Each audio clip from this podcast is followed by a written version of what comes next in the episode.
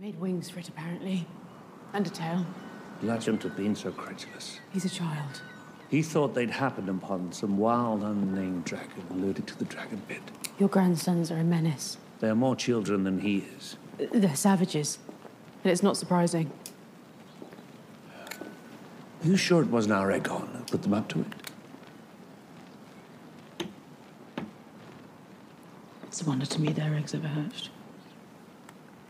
Why is that? You know why. I'm afraid I don't. Don't!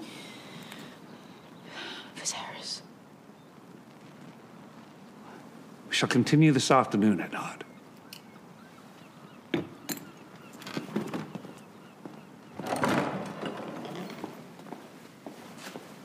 I have raised this matter before, and you forbade me to speak of it, so I held my tongue.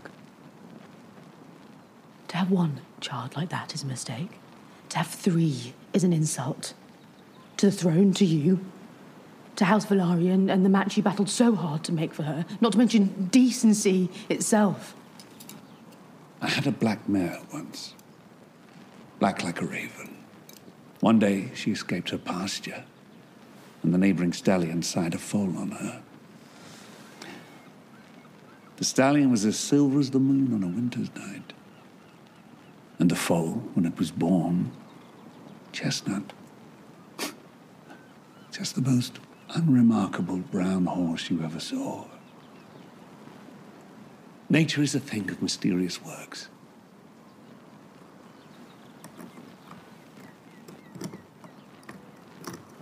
How do you know? The silver stallion. How do you know it was him? Did you witness the act itself? Consequences of an allegation like the one you toyed would be dire.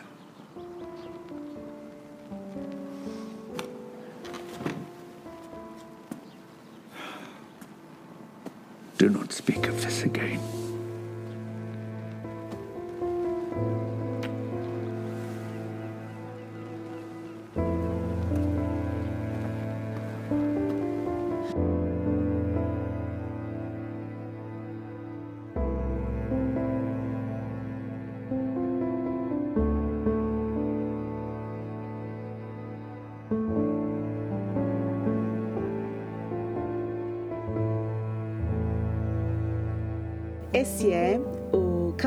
De Gelo e Fogo. Eu sou a Ana Carolina Alves, do site gelefogo.com.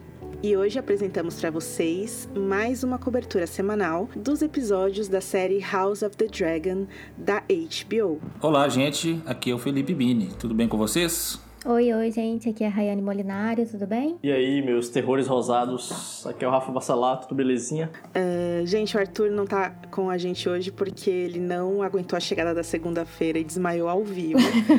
Mas semana que vem ele está de volta com a gente, tá? The Princess and the Queen, episódio escrito por Sarah Hess, roteirista bastante conhecida pelo trabalho em Orange is the New Black da Netflix e dirigido por Miguel Sapochnik. Uh, esse é o sexto episódio dessa primeira temporada da série, que basicamente eu diria foi a segunda estreia dessa temporada. Muitas apresentações, muitas coisas novas, tudo mudou. E até o fim desse episódio a gente vai ver que tudo mudou de novo. então a gente vai analisar cenas, os conflitos, a história, a adaptação. Então pegue o seu ovo de dragão que tá embaixo da sua cama e venha com a gente saber o que está acontecendo em Porto Real.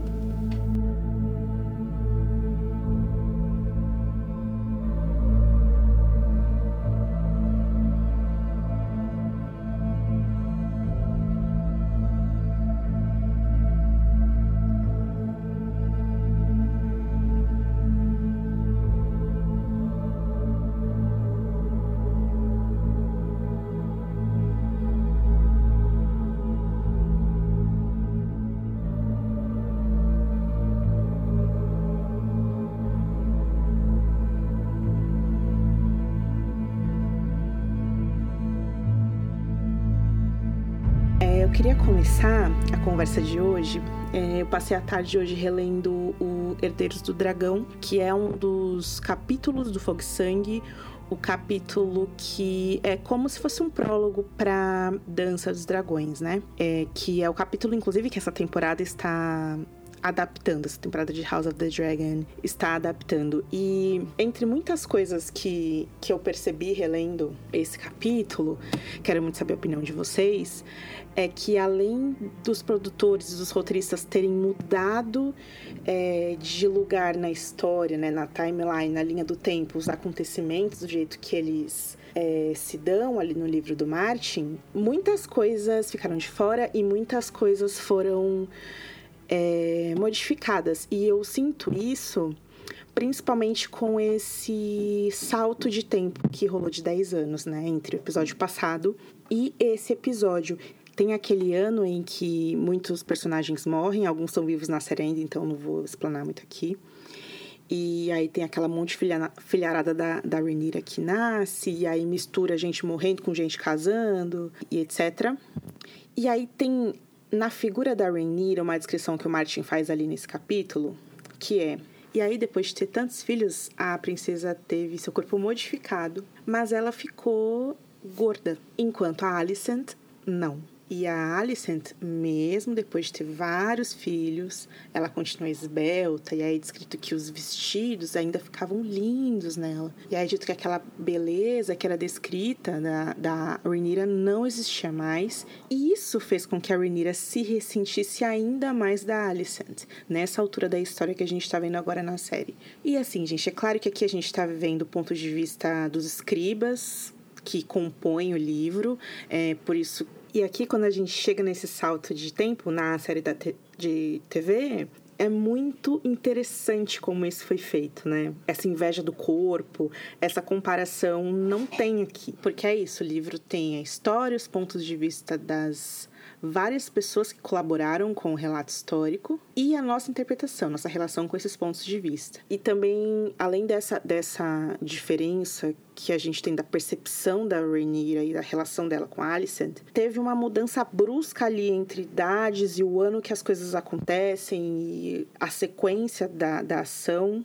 E eu queria convidar todo mundo que escuta a gente toda semana, mesmo que o episódio saia lá para quinta, sexta-feira, a, se não leu Fogo Sangue ainda, para reler pelo menos esse capítulo, que é o Herdeiros do Dragão, são poucas páginas e a gente já tá aí no sexto episódio da série. É, é bem legal, pelo menos, né? Já teve esses episódios, reler agora no livro e poder comparar e entender a história que serviu de fonte, tá servindo de fonte para essa série. Então é isso, gente. Leia o livro. E se ler também, é claro, Visite Gelo e Fogo. O Bini fez um monte de artigo de postagem especial analisando o livro, destrinchando o livro, é, explicando a estrutura do livro, a história de como ele foi, foi produzido. Então, depois de ler, acesse o site, deixe seu comentário lá. A gente vai adorar ler o que você achou. Então tá, vamos pro episódio então. Gente, é, aqui na pauta, como vocês podem ver, eu comecei. Viram os novos detalhes que eles colocaram ali em 2 milissegundos? Eu vou falar a verdade, porque eu pulei a abertura. É. Eu também. Mas foi porque eu tinha. Eu, eu apaguei da minha cabeça, sabe, que ia ter esse salto de 10 anos. Tipo assim, eu sabia que ia ter, mas eu nem me liguei que isso ia alterar talvez a, a, abertura, então eu nem. Aí foi na hora que começou a é, pular a abertura, vou, vou, sim. A gente não gostou da, da, abertura até hoje, ok. Para quem não viu, eles adicionam ali as ramificações de quem teve filho, né? O, o, o Damon, a Rhaenyra e a Alicent. E os, as filhas do Damon ganham os ovinhos de dragão. Eles passam, também passa rapidamente o que parece ser para os filhos da Rhaenyra, né? A, o símbolo do, do Harwin Strong. É, e aí aquela coisa, né? Alguém no Reddit parou e aumentou e ficou tudo borrado e falou que é isso, então a gente acredita. A gente pode falar então um pouco sobre como se deu esse salto no tempo, que foi um salto no tempo gigante, 10 anos na vida de alguém é muita coisa. É, há 10 anos a gente estava falando da segunda temporada de Game of Thrones, eu estava na faculdade ainda, que vocês estavam fazendo 10 anos atrás, sei lá. Tava na faculdade. Quando é que o Game of Thrones estreou? 2011, né? Uhum. Ah, então eu estava em algum fórum brigando com alguém, provavelmente. Não, então, é realmente muito tempo, enfim. e, e aí vários membros do elenco principal foram substituídos por versões adultas. A gente tem oito filhos diferentes é, do, dos personagens principais, três da rainha, três da princesa e dois do príncipe. É muita criança nova e que alerta de spoiler, mudarão de novo seus atores até o fim da temporada. É, é isso, assim, né? Muita gente está conseguindo lidar com isso, muita gente não está conseguindo lidar. É muito, é muito é, difícil mesmo, né? A Lena é uma personagem que sofreu muito com isso, é uma personagem que teve três recasts, apareceu pouquíssimo e a gente teve pouquíssimo tempo para se apegar a ela, para conhecer ela melhor. Cada episódio foi uma diferente, tá? Bom que os atores, bom que os atores estão tendo a oportunidade de se mostrar pelo menos, mas eu acho que nem tem. Tá sendo tão rápido para eles. Até porque a gente sabe que tem cenas que eles cortam, né? Então aí depois eles soltam aquelas fotos lá e aí o pessoal fica tipo, ah, por que, que eles não mostraram? E a gente não sabe também por quê. Uh, então a gente tem Emma Darcy interpretando Rhaenyra. Rhaenyra agora tem 28 anos. Ela abre o episódio com aquela cena de parto muito impactante. A gente ouve os sons do parto, né? Enfim, a gente tem a Olivia Cook agora inter interpretando a Alicent Hightower, que também tem 28 anos. O Joe Macmillan interpretando Leinor. Uh, essa atriz nova que é a Nana Blondell interpretando a Lena. O filho do David Tennant interpretando o Aegon Targaryen. Gostei de absolutamente todos. Então, Parece. eu também. Eu também gostei. Eu senti como se eles já estivessem aí interpretando os personagens há um tempão, sabe? Teve nenhum tipo de estranheza. Emma Darcy abre o episódio arrebentando naquela cena e eu, eu acho que a Olivia Cook naquela cena final com o, com o Lares, nossa, tá espetacular também. Eu sinto, é, particularmente, quero saber a opinião de vocês, que a atriz que interpreta a Lena, ela mudou a personagem mesmo, né? Que a Lena, eu acho que ela era muito. Ela era uma pessoa mais energética, vamos dizer assim. E essa Lena é bem séria, compenetrada, Senti um né? pouco isso também. Parece que ela sofreu muito, não? ah, uma coisa que não, assim, não deu pra, no episódio não refletiu isso, mas na interpretação da atriz parece que ela, não sei. Eu falar que não tá feliz, é, é- faz sentido pro que eles construíram pra personagem ali naquele momento, né? Porque ela tá de saco cheio, ela quer ir pra casa e o Damon só quer ficar enfornado naquela biblioteca lá, de pentos, lendo livro do passado. Mas eu também senti um pouco dela se impor mais, porque a personagem que a gente viu no, no episódio passado, por exemplo, a Lena jovem, ela foi lá, falou com ele, flertou e tava super mais segura, sabe? E ali não, ela tava um pouco mais dependente dele. Então, não sei, né?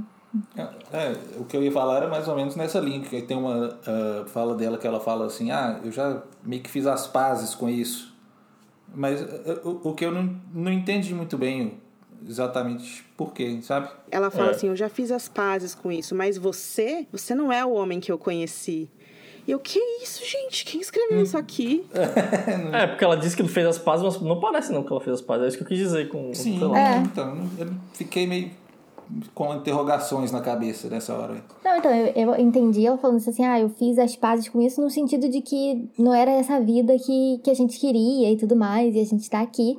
Só que realmente, não, não parece Mas- que ela fez. Ela, ela não quer E, aquilo. e ela dizia que queria voltar e que a filha que fosse né, eh, É. criada na- com a família e Na tal. Pô, família. não entendi. Eu não entendi com o que exatamente que ela fez as pazes. Isso Não, ela fez. a- o, o que ela fez as pazes foi com a ideia de que não é com ela que o Damon queria casar. Isso ficou meio Ah, sim. óbvio, assim, no diálogo, porque eles estão falando da, da Rainira antes, né? Do, do esse negócio dos filhos e tudo mais. Então, assim, foi em relação a isso, que ela já fez as pazes, ela, ah, sou o prêmio de consolação, beleza, eu não ligo pra isso, não é isso que me incomoda. O que me incomoda é que eu quero ir pra casa e você quer que a gente fique aqui. Foi basicamente isso que ela falou. Já no primeiro episódio, com a cena do torneio, já- uma atriz muito fofinha, né? A gente até enalteceu bastante ela. Tinha relação com o dragão. Tinha um monte de coisa que a gente esperava. E aí talvez entre nossa expectativa, né? Não é como se ela fosse uma personagem com muita coisa acontecendo nos livros. Mas tem muita coisa que aconteceu nos livros que ficou de fora. Então fica essa, essa sensação, né? De que podia ter sido mais. E ao mesmo tempo, o próprio final que eles dão pra ela, pra ser um final que é pra gente sentir coisas, ele fica prejudicado porque faltou cenas com ela, talvez, né? Até em relação a ela e o dragão mesmo. Exato, que dessem mais um vínculo ali e tal. Porque a primeira vez que mostra que ela monta a Veiga é nesse episódio, né? Ela menciona a Veiga quando é criancinha, e aí no, naquele episódio, a gente até comentou semana passada, né, que esse não teve, ela não voou junto com, pro casamento junto com a mãe e com o irmão, ela foi provavelmente de barco, sei lá. E só nesse que ela apareceu voando, mas assim, também foi só aquela cena e depois o final. Tem uma outra cena que a Raena reclama, mãe, o pai me ignora. Daí ela fala, ai, filho, ele só tá fazendo o melhor que ele pode, assim. E aí é aquela coisa que a gente falou muito nos episódios passados, né? Que são esses tons de cinza do Damon. Apesar de que o pessoal ficou bem chateado, assim, a maioria das pessoas, né, ficou bem chateado com essa decisão deles nesse sentido de fazer o Damon meio que ignorar a, a esposa e, e uma das filhas porque ela aparentemente não, não tinha eclodido o ovo ainda, que fica meio zoado até, né, porque não, realmente não faz muito sentido, já que se o ovo não eclodir, ela pode só simplesmente ir lá e para tentar domar um outro dragão, que foi o que aconteceu com a Lena, por exemplo, igual ela conta pra filha. Então, assim, é, ficou uma coisa meio. É, é, são essas coisas que fazem eu, eu não sentir pelo Damon o, o apreço que eu sinto por ele quando eu li né, o conto. Porque eu não sei, tá faltando alguma coisa ali no, nele pra, pra direcionar. A gente até pode citar coisas que faltaram, né, gente? Primeiro, toda a questão do noivado da Lena com aquele príncipe Bravose, que tem todo um acontecimento, porque o noivado tem andamento, aí o Corlys meio que desiste, e aí o Corlys fica enrolando os caras anos, aí chega o Damon, resolve que ele quer ficar com ela, e aí o, ele humilha o cara, né? E aí o cara, ah, é, então duela comigo, e aí o Damon acaba com a vida do cara, assim, aí se casa com ela, então tem esse Damon tempestivo, né? Tem essa coisa da conquista e de como eles ficaram juntos, que é falado e é realmente interessante. O fato de que o tempo que eles passaram nas cidades livres foi bem menor se comparado a, a na série que 10 anos, né? Uhum. E, e, inclusive essa parte dele do noivado, né, da Lena com esse cara, é uma coisa que eles meio que transferiram para a relação dele com a Rainira, né? Porque ele foi lá no vale e matou a, a Rhea e aí voltou, mas aí ela já tava noiva, beleza, casou, não, não aconteceu. Mas quando a gente lê o conto, é bem diferente, assim. Ele, depois que a Rainira casa, ele continua casado com a Arya um ano ainda, praticamente. E aí só quando ela morre, que provavelmente a gente não sabe se teve dedo dele ou não, porque ele tinha um álibi e ficou aquela coisa que a gente comentou no episódio passado. Mas nesse caso, quando ele quis casar com a, com a Lena, ele realmente foi lá e deu cabo do noivo dela para poder arrumar um caminho e conseguir fazer, né, a corte a ela, vamos dizer assim. É, acho que tudo volta para essa história do, das, do romance entre Rainira e Daemon, né? Porque nos livros eles, te, eles têm uma relação. A Lena e o Daemon têm uma relação com o Lenor e a Rainira, né? Eles até arranjam um casamento entre os filhos, né? As filhas do Daemon e os filhos da Rainira. E aí, então eles têm uma relação, eles, eles visitam um ao outro, assim. E isso não aconteceu na série, bem para parecendo que, tipo, o Daemon ele só tá realmente com... A lenda foi realmente só um prêmio de consolação para eles. E aí ele ficou longe esse tempo todo pra não ter que ver a Rainira lá com os filhinhos sei lá. Inclusive, essa foi uma coisa que... Do, do casamento dos filhos dele que eu descobri esses dias no Twitter, que eu fiquei chocadíssima. Que o, que o Jace e a, Be a Bela, né eles têm, assim, fandom enorme de, de alguém, de gente que queria que eles fossem um super casal, sabe? Aquela coisa de chip mesmo. Eu fiquei assim, gente, mas eles nem têm. Eu fiquei, como assim? As crianças nem se conhecem, gente. Não, tudo bem, se conhecem, mas eles não ligam muito pro outro, sabe? Então, eles estavam noivos porque os pais deles queriam, mas tem realmente todo uma história, assim. Aí eu fiquei vendo esses dias no Twitter uns posts assim, falei, nossa. E já que a gente tá mergulhando aqui na adaptação da Lena, vale lembrar que o delírio que as pessoas têm no Twitter, da, por uma cena que teve da Renira com a Lena na série, é, nos livros, como vocês citaram, realmente elas têm essa relação de uma visitar a outra, né? Porque a, a Rhaenyra em Pedra do Dragão e a Lena em, em Maré Alta e uma visita a outra ao ponto da Rhaenyra estar tá presente na cena do parto da Lena, né? E quando a Lena morre, ela vela o corpo, ajuda, é, acompanha o Damon velando o corpo da, da Lena e tudo mais, então... E ainda largaram o esqueletinho lá, já, né, gente? Foi uma coisa... É, eu não vou mentir que eu odiei essa cena aí. Essa Ficou... cena foi que mesmo me deixou... É, então foi meio gratuito. Foi meio, não, foi totalmente gratuito. Assim, não tinha, né? Tipo, ah, eles quiseram fazer uma cena tão linda e é, lindo na perspectiva deles. Né? E aí, no final, eles só largaram os ossinhos queimados lá, assim, tipo. É, eu não, não sei o que é que se passa na cabeça. Sei lá, eles querem que os. É aquela coisa meio de tipo. Querer que os Targaryen realmente pareçam coisas. Uh, místicas, assim, né? Que não são humanos, que querem morrer queimados por dragões. Gosto bem mais da morte da Lena nos, nos livros, assim, né? Que é citado. Que ela tenta ter o último voo com a Veiga, né? E não consegue. e É porque o que ela gostava, uma coisa da Lena que, que tem, assim, no conto, embora ela seja uma personagem bem menor, realmente, assim, a gente não tem muito dela, mas uma coisa que fica estabelecida é que ela é muito do- como o pai nesse sentido de ser aventureira, só que ela gostava muito de voar, essas coisas todas. Então, assim, é por A- isso que a fica tão descrição bonito. dela é isso, né? Que ela gostava Sim. mais de voar do que de É, qualquer outra coisa. Então, assim, é, a, a gente consegue entender essa ligação maior dela com o dragão até em relação a é, essa liberdade que ela tinha, o voo, porque ela tem esse espírito aventureiro que é uma coisa que ela compartilhava com o pai, né? E aqui na, na série a gente meio que não, não teve isso. A gente, é igual a gente comentou um pouquinho atrás, a gente não viu muito ela com, com o dragão, nem nada.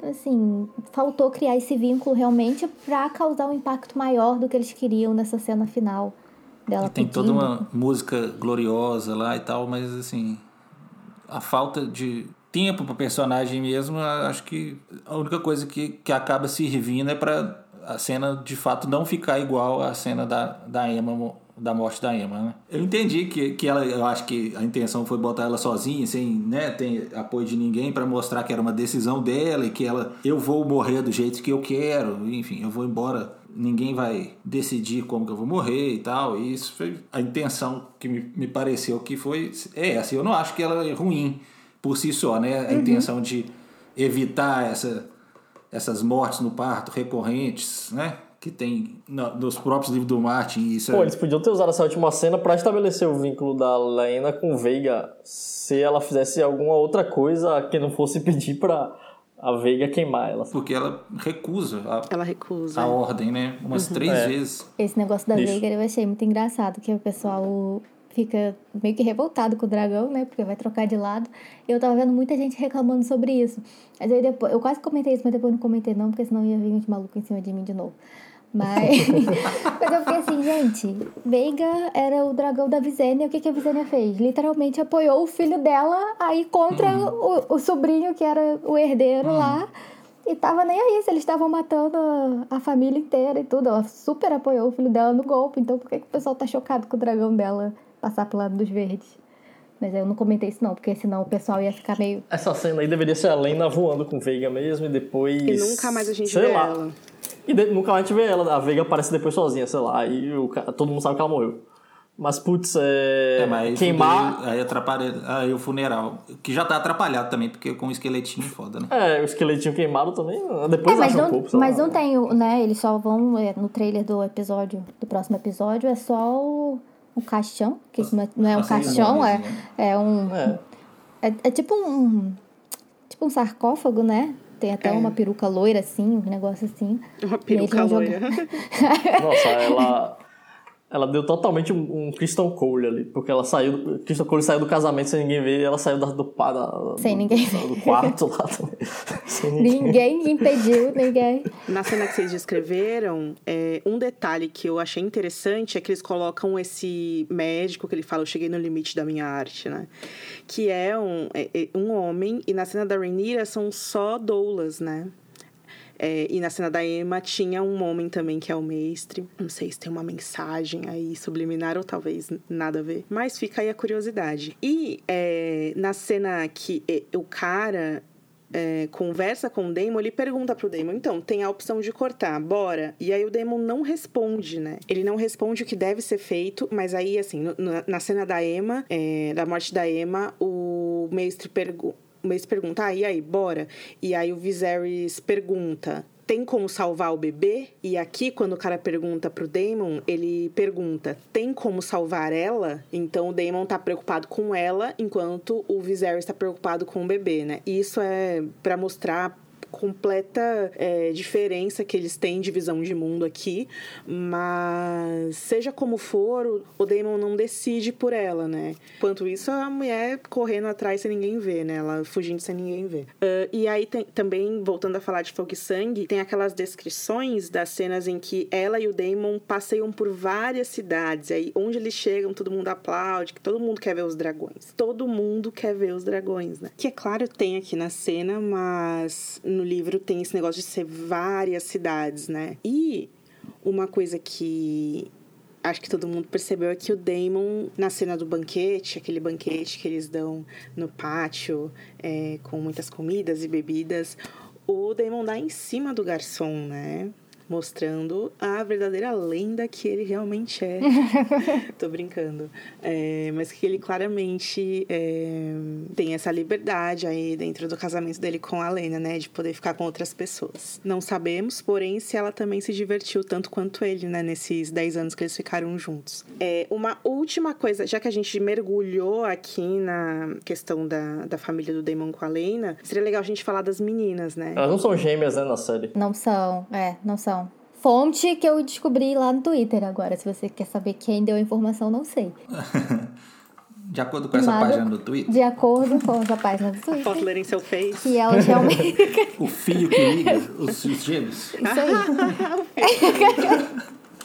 Mas assim, até é, o Bini falou que o Jorge usa muito morte no parto, né? Assim, uma próxima da outra. E eu, eu, eu- nessa época da Dança dos Dragões também me incomoda um pouco a quantidade de gêmeos que tem, né? Porque tem lá os caras da Guarda Real, tem, tem os filhos da Helena. Tem os Lannisters. No episódio de hoje, tem o ator que interpreta o Eric Cargill.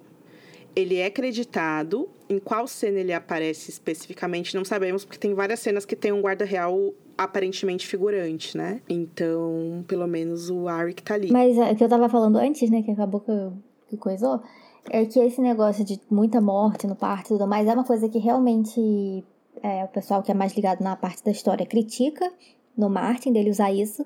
Mas eu entendo o uso, porque nesses livros, por exemplo, se você pega um dado sobre a Idade Média, eles vão te falar, ok, realmente tinha muita morte é, no parto, e quando eles botam morte no parto é tudo, né? Desde que morre na hora, ou morre antes, ou durante o parto, ou então morre depois de febre, que isso era realmente acontecia muito. Mas é, tem pouco relato de, de causas mortes que não sejam isso, de mulheres, no caso, né? Vai ter uma ou outra que, ah, sei lá, fulana caiu do cavalo, quebrou a coluna, beleza. Mas é, geralmente não tem. Então, assim, quando eles não falam, ah, fulana morreu de parto, é porque não tem. Mas você é um escritor que você tá escrevendo uma história dessa, não tem como você não dar é, alguma justificativa para aquela morte, porque os leitores vão te cobrar. Igual, por exemplo, a gente tem exemplo no- na série principal mesmo dos Stark, né? Que, ah, não tem nome, a fulana não tem nome, então ciclana não, não falou como que ela morreu. Então, assim, o pessoal quer saber essas informações. Então, assim, você fica meio sem ideia, porque ou você vai ter que ficar inventando um monte de acidente, tipo, ah, caiu do dragão, ou que passou um javali por cima, e, entendeu? Então, ou vai ser parto. É, então não tem muito pra onde correr nesse sentido, assim, de escolher causa morte, né? Se eu fosse escritora nesse sentido, eu também iria pelo seguro, que é morreu de parto. Faz sentido, Raio. É, eu, como espectadora, eu penso muito é, em como esse assunto é atua- atual, na verdade, sobre tanto o direito reprodutivo quanto saúde reprodutiva da mulher, assim. Que até hoje é uma bosta, gente. Então, é, é, é muito interessante, assim, a, a conversa que a série causa, mas ao mesmo tempo tem todas essas questões que vocês apontaram. Então, o que eu queria falar um pouco sobre as meninas é que eu sei que eles deletaram cenas aqui. Aquelas cenas que eles. que o Damon, o Damon encontra elas no telhado, né? E aí fica cada um num canto, assim. E na, na cena que foi deletada, que tem esse vídeo de bastidores, ele afaga elas e, e conversa com elas. Por que cortaram isso? Também não sabemos. Não, sei, não- não sabemos como vai ser a relação deles quando eles voltarem pra Westeros. Mas uma coisa que eu queria comentar era mais isso mesmo do Damon e dele fazer essa distinção entre as meninas, que foi uma coisa que me chocou, eu não esperava que eles colocassem isso na série e nem vi motivo porque deles terem colocado. E teve uma, uma pessoa, que eu- que eu cheguei a comentar isso no Twitter, e teve uma, uma pessoa, não vou saber o nome dela agora, eu posso pegar aqui, o usuário, né? Tá aí, eu acho. Eu vi, eu vi ela falando com você. Isso, porque ela tava. Eu falei, né, que eu, que eu não tinha conseguido entender muito, e ela falou uma coisa que me deixou pensativa, que é, assim, a impressão que ela teve, pelo menos, foi que o Damon, ele tem essa obsessão pela pureza do, do, do sangue, a história da família Sylvis, eles têm essa pela profecia, aquelas coisas todas. O Damon teria esse lado mais de, de manter vivo o legado Targaryen, isso, aquela coisa toda. E os dragões é que, que diferenciam eles na cabeça dele, de que mostra que eles são seres superiores, né? É, e aí o que ela comentou foi isso, assim, né? Essa, esse afastamento dela, dele da, da Rena seria porque, como ela não tem dragão, pra ele ela seria realmente inferior, porque ela não estaria naquele patamar de ao legado da família, sabe? Ela não teria altura ainda do, desse legado de ser uma Targaryen. E a cena que a gente tem dele com a, com a, com a Bela é ele lendo com ela em Valeriano e contando a história da família, né? Aquela coisa toda. E realmente com a Raina não tem nada disso. É, tanto que ela reclama com a mãe que o pai, tipo, não liga pra ela, sabe? E ela tá lá com o ovinho dela na frente do fogo, implorando Cantando, pra, né? chocar. Eu gostei É. dessa interpretação aí também, me fez pensar. Só que ao mesmo tempo não tem nada que impeça eh, a Raina de eventualmente se ligar com o dragão também, assim. Ela, ela, ainda é criança, ela não tem 30 anos e não conseguiu, sabe, um dragão. É, mas eu acho que assim, o que eu fiquei pensando depois, quando eu fiquei raciocinando isso, é que no, no- na posição que eles estavam, em que aparentemente o Damon não tinha perspectiva nenhuma de voltar pra casa, sim, eles só tinham aquilo, aqueles ali. Uhum. Então onde que ela ia achar outro dragão? dragão pra-. É, entendeu?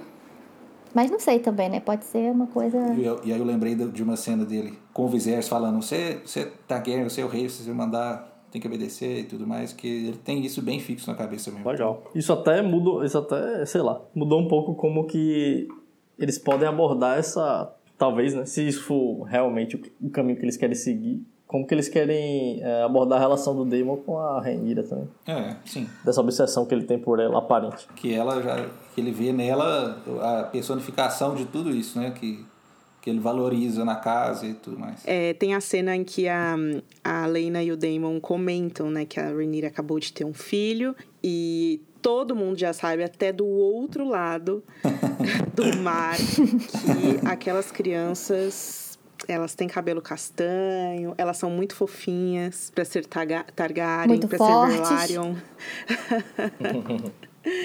É, algo está errado aqui. E a gente pode começar então a falar dessa cena de abertura que foi realmente muito icônica. De novo, uma coisa que a gente comentou muito, falando um pouco sobre a produção, né? Uma cena com gente, assim, tem as aias dela, que são só duas nesse, nesse, nessa abertura.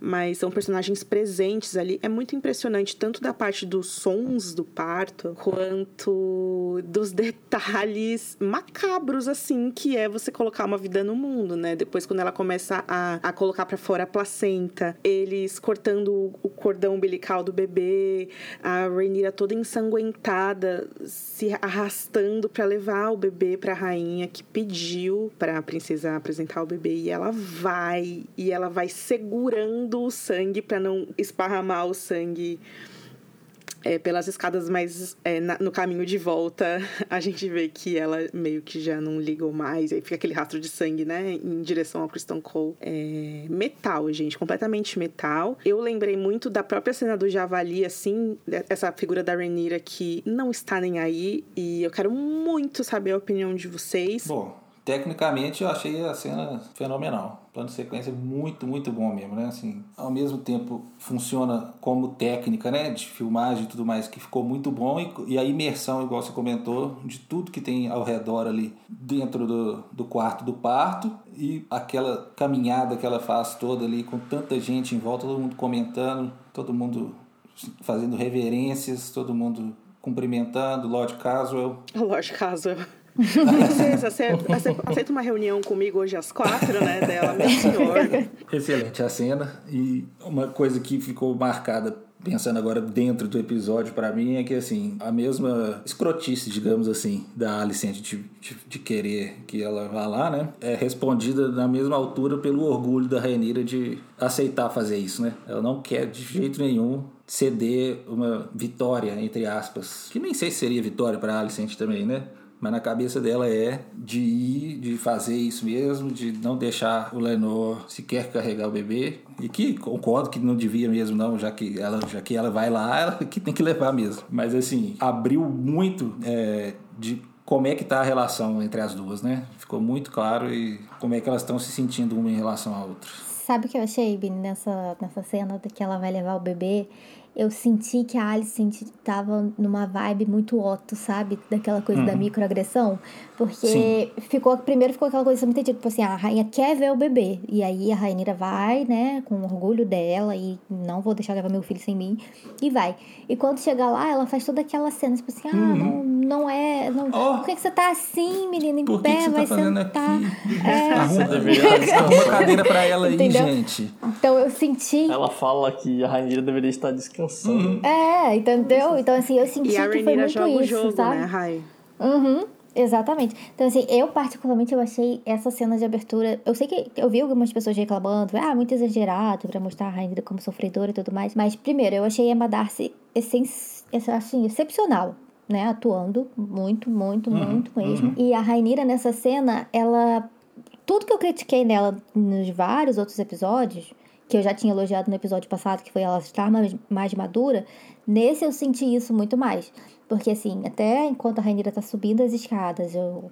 E aí vem até, né, o Lord Casper e começa a puxar papo, tipo, a mulher tá visivelmente cansada, com dor, segurando a criança subindo uma escada, mas ela não, não foi grossa com ele nem nada. Tipo Assim, ela tava realmente sem paciência, mas ela soube lidar com a situação e continuou. Então, assim, ela teve uma boa relação com, com as aias, né? Até tem uma piadinha que ela faz com, com o pai depois, que ela provavelmente xingou alguma enquanto estava no trabalho de parto e tudo mais. Mas aqui ela tá, assim, numa posição de que essa garota é realmente. Essa garota não, essa mulher agora que ela é adulta, é realmente a herdeira do trono e tá se comportando como tal. Ela sabe lidar com os nobres, ela, tá, ela sabe lidar com as pessoas que estão trabalhando ali para ela e ela sabe lidar com a madrasta que é a rainha. E a própria reação dos nobres enqu- enquanto ela caminha já mostra que ela é respeitada também, né? Exatamente. Eu percebi que no ciclo das mentiras, que uma contou pra outra, a primeira que começou a omitir coisas foi a Alicent. Naquela cena que elas vão pro septo. E a Alicent já sabe o que tá acontecendo com o Viserys. E a Rhaenyra pede conselho. E ela fala, não, não liga pro que os, os lords estão achando de política. Seu pai te ama. E, e por trás já tá acontecendo toda uma coisa, né? É, é ali que começa. Só que pra mentir daquele, daquele nível que ela tá mentindo, tem um custo pra ela, né? Ela tá... Ela é, é nítido que ela tá sofrendo muito, muito, muito. Tem a questão dos dedos dela que estão sempre muito machucados em carne viva.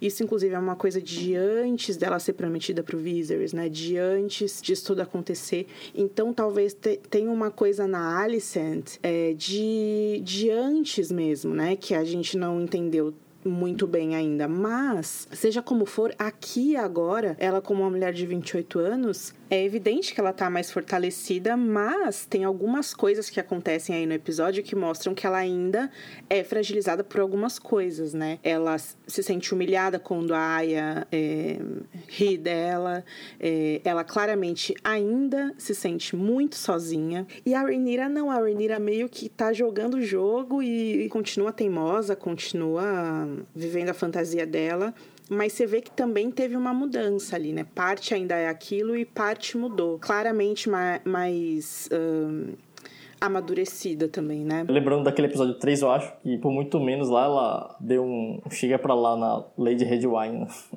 E aí nessa, nessa cena ela tá literalmente acabou de sair do parto e tá cumprimentando os lords. Ah, inclusive o caso eu, eu vi aqui que ele, ah, ele vai ser leal a ela depois, isso é legal. Tomara que mostre na série. Uh, já conseguiu uma reuniãozinha. Não, e sabe o que é diferente também nesse sentido, gente? Tem um beijo e um abraço entre Viserys e Rhaenyra. Eu nunca tinha visto isso na história. Essa foi a primeira vez. Verdade. Parecia Deu pra outra sentir coisa uma mesmo. relação pai e filha ali, né? Tipo, ele, Não, eles e quando. lá. No fim do episódio, né, gente, que tem a narração do Larry sinistra e mostra o Viserys chorando com os anéis, e é o anel dele e o da Emma, né? Quando a Rhaenyra vai embora, né? Ele começa a chorar sozinho, tipo, ai, saudades, não sei o quê. E eu acho que o Viserys, nesse episódio, no geral, ele, ele- acho que foi mais próximo do Viserys do livro, né? Ele todo animadinho lá com... Quando a Rainira fez a oferta pra, pra Alicent, ele achando tudo maravilhoso. Que ideia As- maravilhosa. As crianças se matando também, né? Lá na cena do treinamento. E ele assim, ah, gente, que lindo. Olha eles brincando junto. A Rhaenyra, ai, vamos casar os filhos. Aí ele, "Cla- que ideia linda! Obrigada, meninas! E elas, tipo, É. se odeiam. Uma coisa interessante do Viserys é que ele tá sem o braço já nessa altura. E no livro é descrito que quando ele perde, começa a perder os dedos, ele nunca mais se senta no trono, né? Na série não, ele se sentou ainda, e mas agora ele realmente tá ali nos aposentos dele no quarto e tal. Tá sempre tocando os sinos, né? Eu percebi quando a Rhaenyra começa a subir as escadas, toca o sino. Quando o Aegon tá se masturbando na janela, tá tocando sino. Ai, gente. Não, e o que eu ia falar é que o, o Aegon é. O ator do Aegon, né? é, que também vai ter uma passagem rápida aí pela série, porque depois vai mudar, é o filho do David Tennant na vida real. David Inclusive, Tennant, o ator Doctor. muito bom.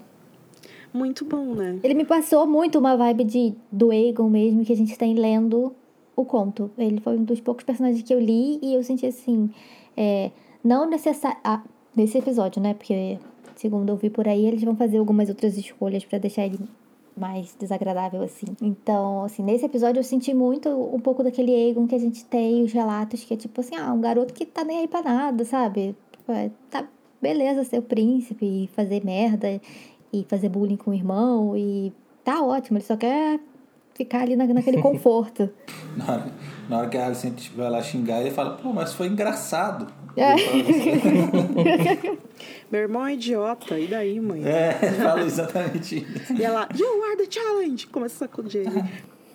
Nessa cena aqui do quarto, tem o negócio do nome do bebê. O Viserys falando, ai, é a cara do Leinor. E aí o olhar que um dá pro outro. A frase que a Alicent fala pro Leinor, que é clássica do livro, né? Continue tentando e talvez o próximo se pareça com você. Caramba, cara. A audácia. Nessa cena foi muito boa. Tipo, eu falei, gente, é a Alicent. Eu ia dizer que até De os verdade. detalhes de quando a cena abre, a Aya tá ajustando o vestido dela, que tá cada vez mais é, conservador, vamos dizer assim, né? Queria falar um pouco sobre a Alicente e a percepção que eu tive dela. Assim, é, eu, não, eu não tava acompanhando essa parada que viralizou de Alicente Bolsonaro, não. Mas, assim, no episódio realmente ela passou uma vibe meio assim, família tradicional, né? Sim. Com a conversa dela com o Criston lá de que decência tem que prevalecer no final e tal. E, assim, é, um pouco sobre o que a Ana falou no início, que eu pensei agora, na verdade, que ah, nos livros a Rainira ela tem um pouco de inveja da Alicente ser mais graciosa e tal, apesar de ser uma mulher 10 anos mais velha. Ah, na série parece que se inverte um pouco, né? As duas têm a mesma idade e parece que é a Alicent que tem um pouco de inveja da Rainira, talvez por ela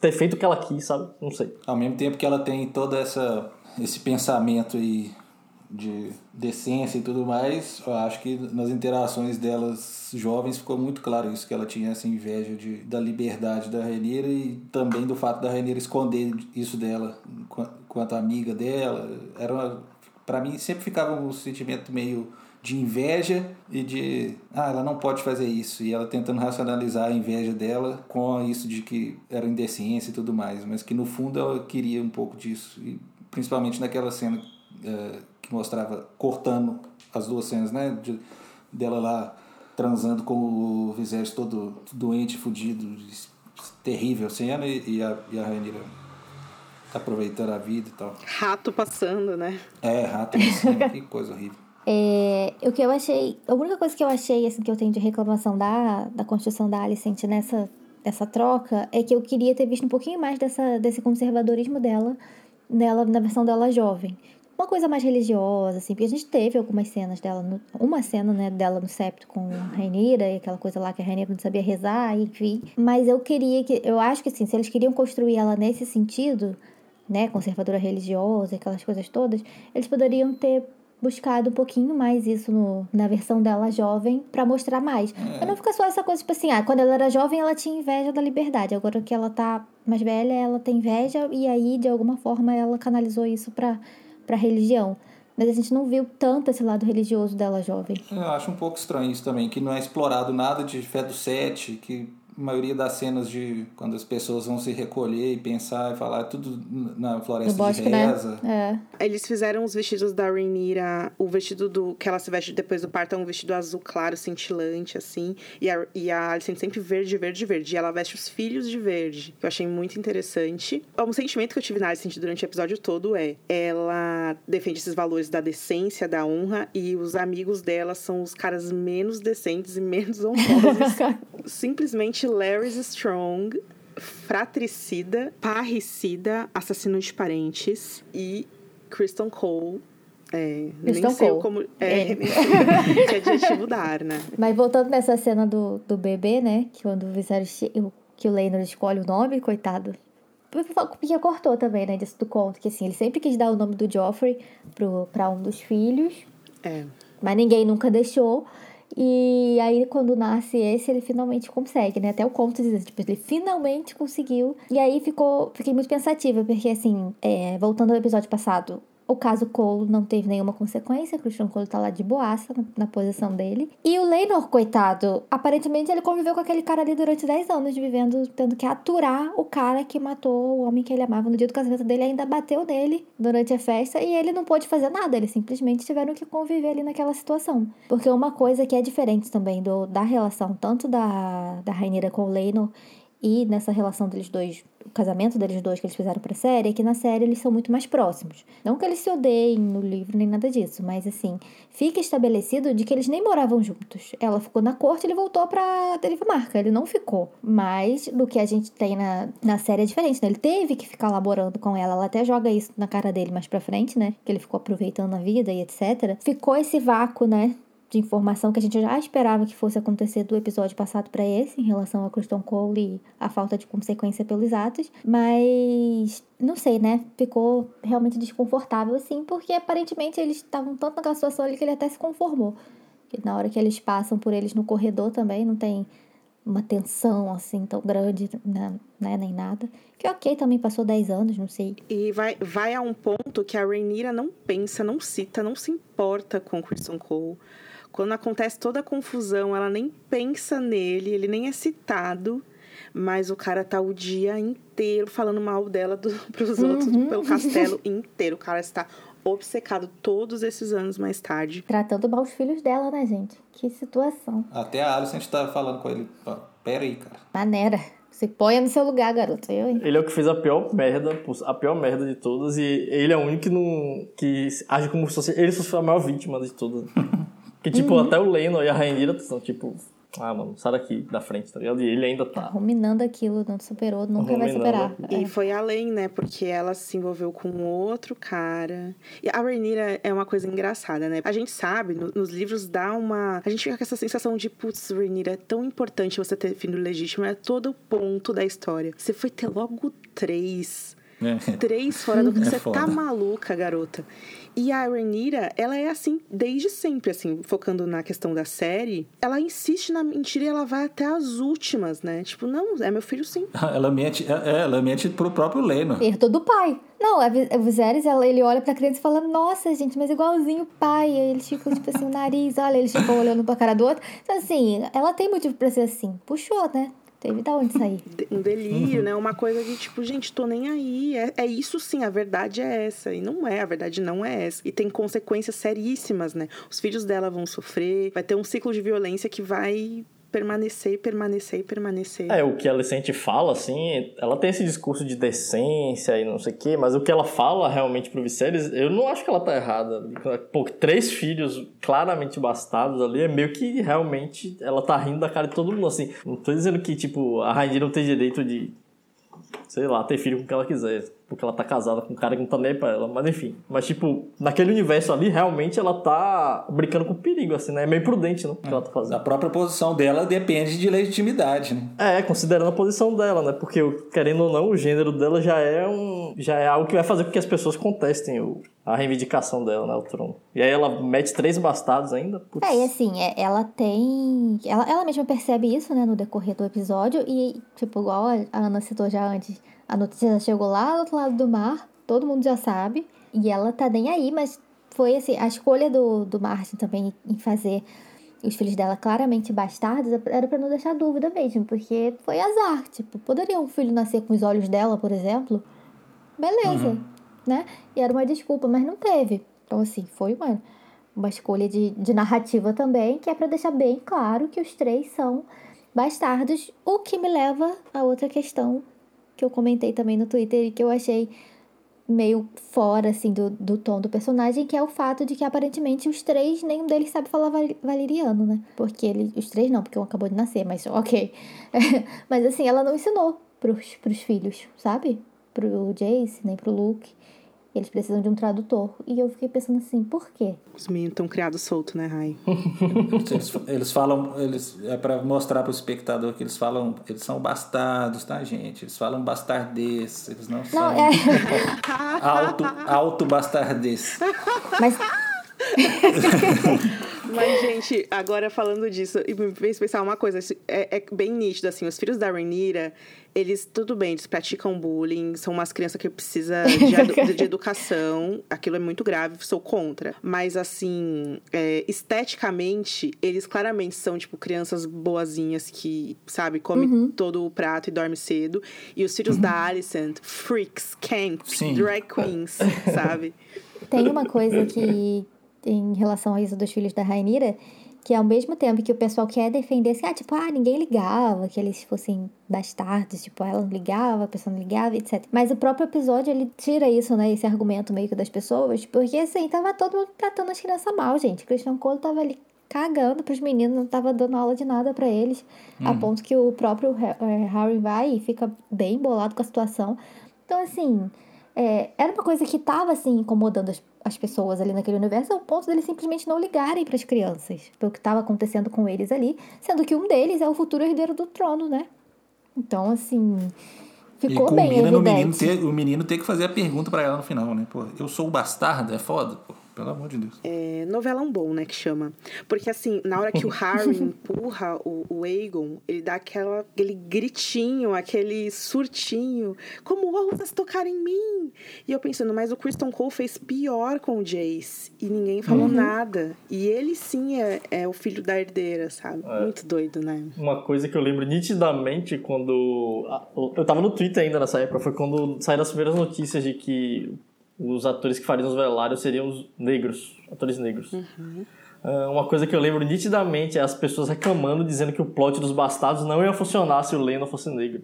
E eu falei, eu falei, eu falei, cara, é só eles escalarem três moleque branco do cabelo preto, que funciona, não precisa nem falar da pele, porque o que pega mesmo é o cabelo prateado, sacou? Ou seja, só reforça o ponto de que se você liga pra ator negro em qualquer papel de série fi- fictícia, de fantasia, mais ainda, mano, você tem um. Você é racistinha, acabou. É. Isso do cabelo aí, eu ainda ia comentar uma coisa que a série mudou também, que é o cabelo da Rhaenys. E eu acho que foi também pra marcar isso aí, não ter dúvida de que eles são da bastardia deles, né?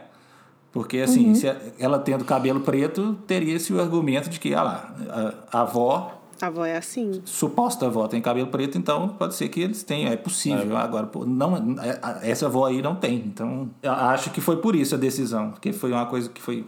Inclusive, no, no próprio livro, originalmente, em artes, ela era retratada com o cabelo prateado, né? E depois teve um, Uhum. Eu ia meio falar que, isso. um retcon. Causa dos Justamente, né? é, por causa dos baratos. Justamente que o pessoal Sim. apontou a incoerência ali do, da semente é forte. Aí o Martin foi e botou as mechinhas no cabelo dela pra... Mas no, no universo da série, esse, esse evento é forte já perdeu a força com a, a Shirin, né? Na, a atriz É. escalada pra Shirin, que era loirinha. Verdade. Agora, a gente tá na cena 2 e fudeu, porque a gente já tá duas horas aqui falando. É, mas a gente pode falar um pouco sobre o Harry, que é a mesma questão e o mesmo sentimento que a gente tem pra Lena pode se aplicar aqui. Talvez não tão, não tão severamente, porque ele é realmente um personagem que é só o interesse ali da Rhaenyra, mas é um personagem muito carismático e que todo mundo queria muito ver mais e que foi assim, né? Uma coisa muito interessante é que o, o, o ator conseguiu, na minha opinião, colocar muito esse sentimento de que ele amava aqueles meninos ali, umas cenas muito com muita afeição assim, né, gente? Inclusive tem uma coisa que eles fizeram ali que eu achei interessante, que no nascimento do, do bebê Joffrey, o jeito que a Rhaenyra sorri, que ela fica feliz, que ela calenta ali o bebê, Parece realmente a família dela parece mais. Uma relação. que Tem uma relação mais saudável entre eles, assim, sei lá. Apesar de ser uma família bem disfuncional, assim, porque, pô, tem toda a dinâmica dela ser casada com um cara que não é realmente o casal dela, não é realmente o marido dela, assim, o amante dela, no caso, e ter filhos com outro cara, e- enfim. Não, e, ne- e nessa cena aí você tá falando dessa dinâmica entre da Rhaenyra e da família e do da família oficial da Rhaenyra e do Harwin junto, essas que é a cena 2 aí. Eu achei uma cena sensacional também dos atores, assim, os olhares que eles trocam, ah, o Leonor na hora que ele entrega o bebê pro Harwin, quando o Harwin pede autorização para Rhaenyra se ele pode segurar o bebê e ela fala: "Ah, ele quer ser apresentado ao Joffrey, né?"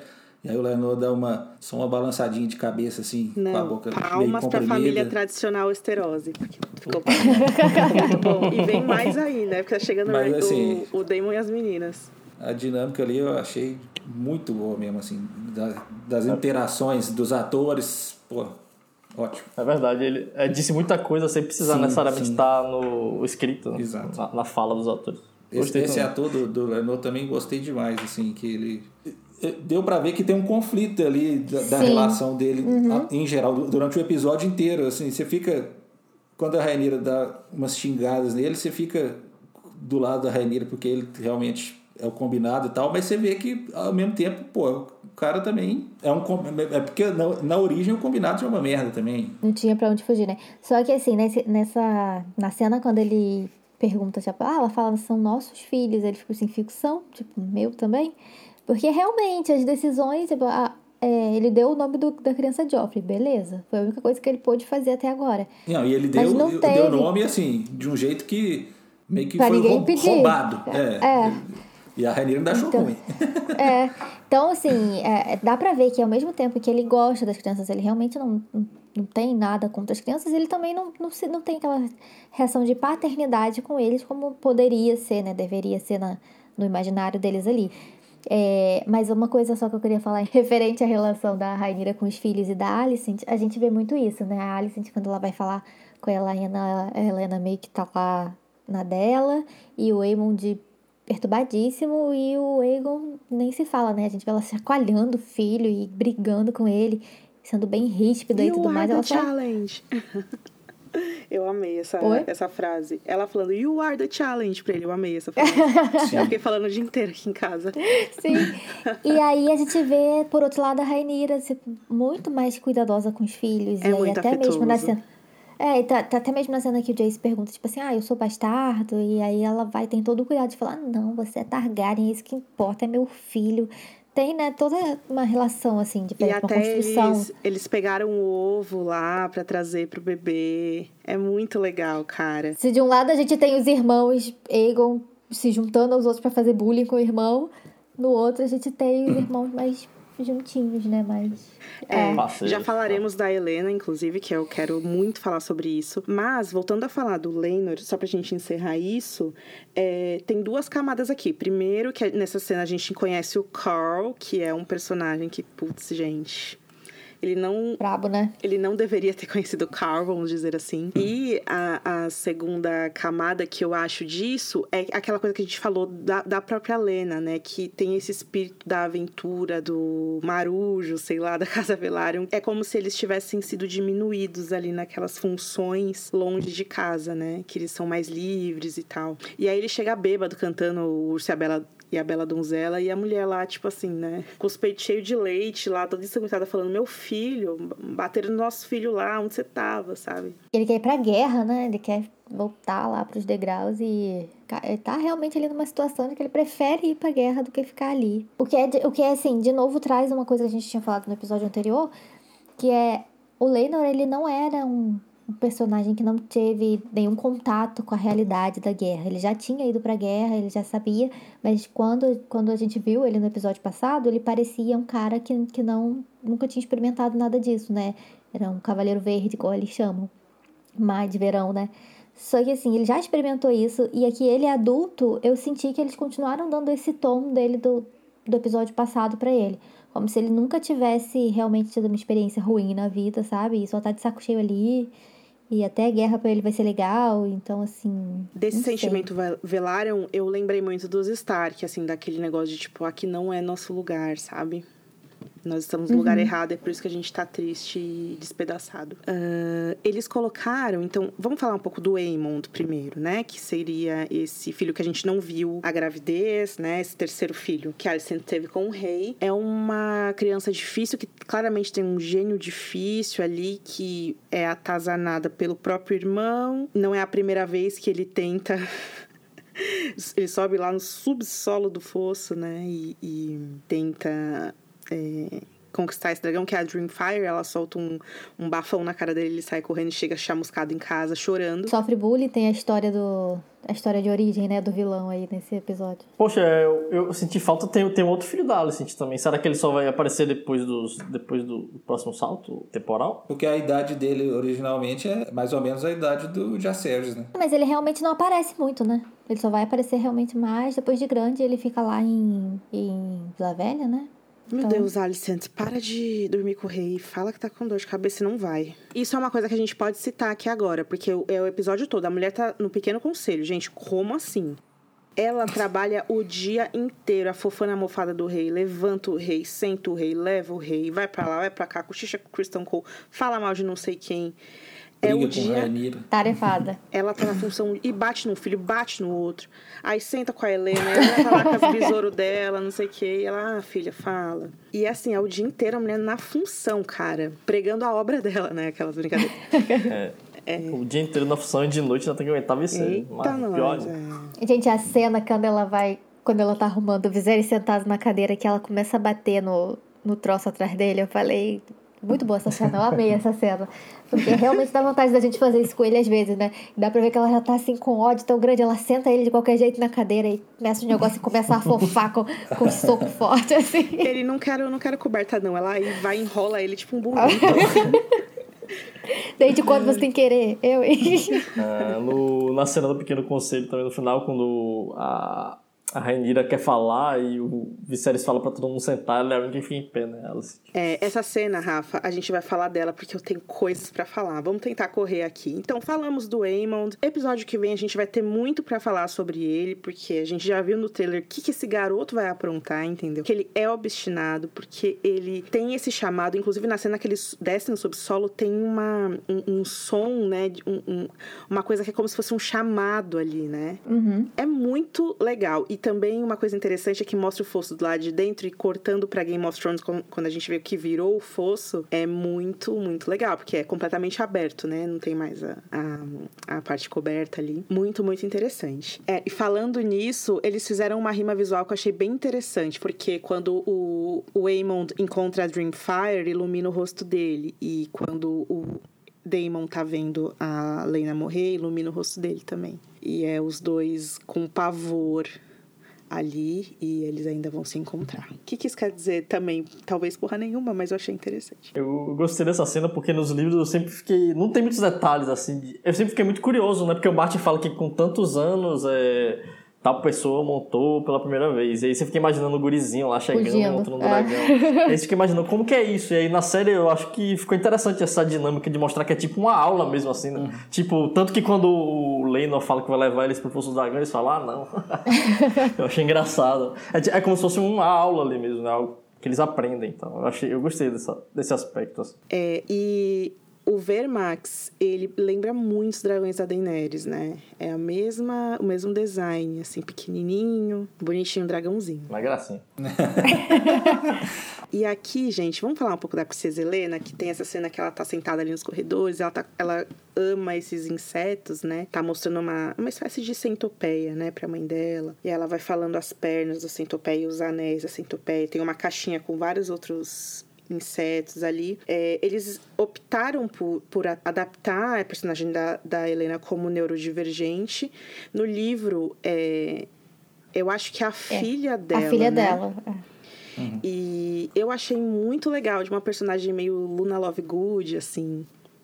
E claramente eles têm uma, uma espécie de. Enquanto a Alicent tá brigando com o, o, o Aemond, Premonição. isso, ela continua falando sozinha ali. Uhum. Daí ela fala, e o último, é, as pernas dele não funcionam. E, e aí ela vai brigando e fala, e ele vai ter que perder um olho, um negócio assim, né? Que claramente é uma profecia ali. Tá se referindo aos dois irmãos, não? É uma coisa meio. Meio Cassandra, né? Assim, tipo, ela tá falando, mas ninguém liga pra ela, então. Isso aí.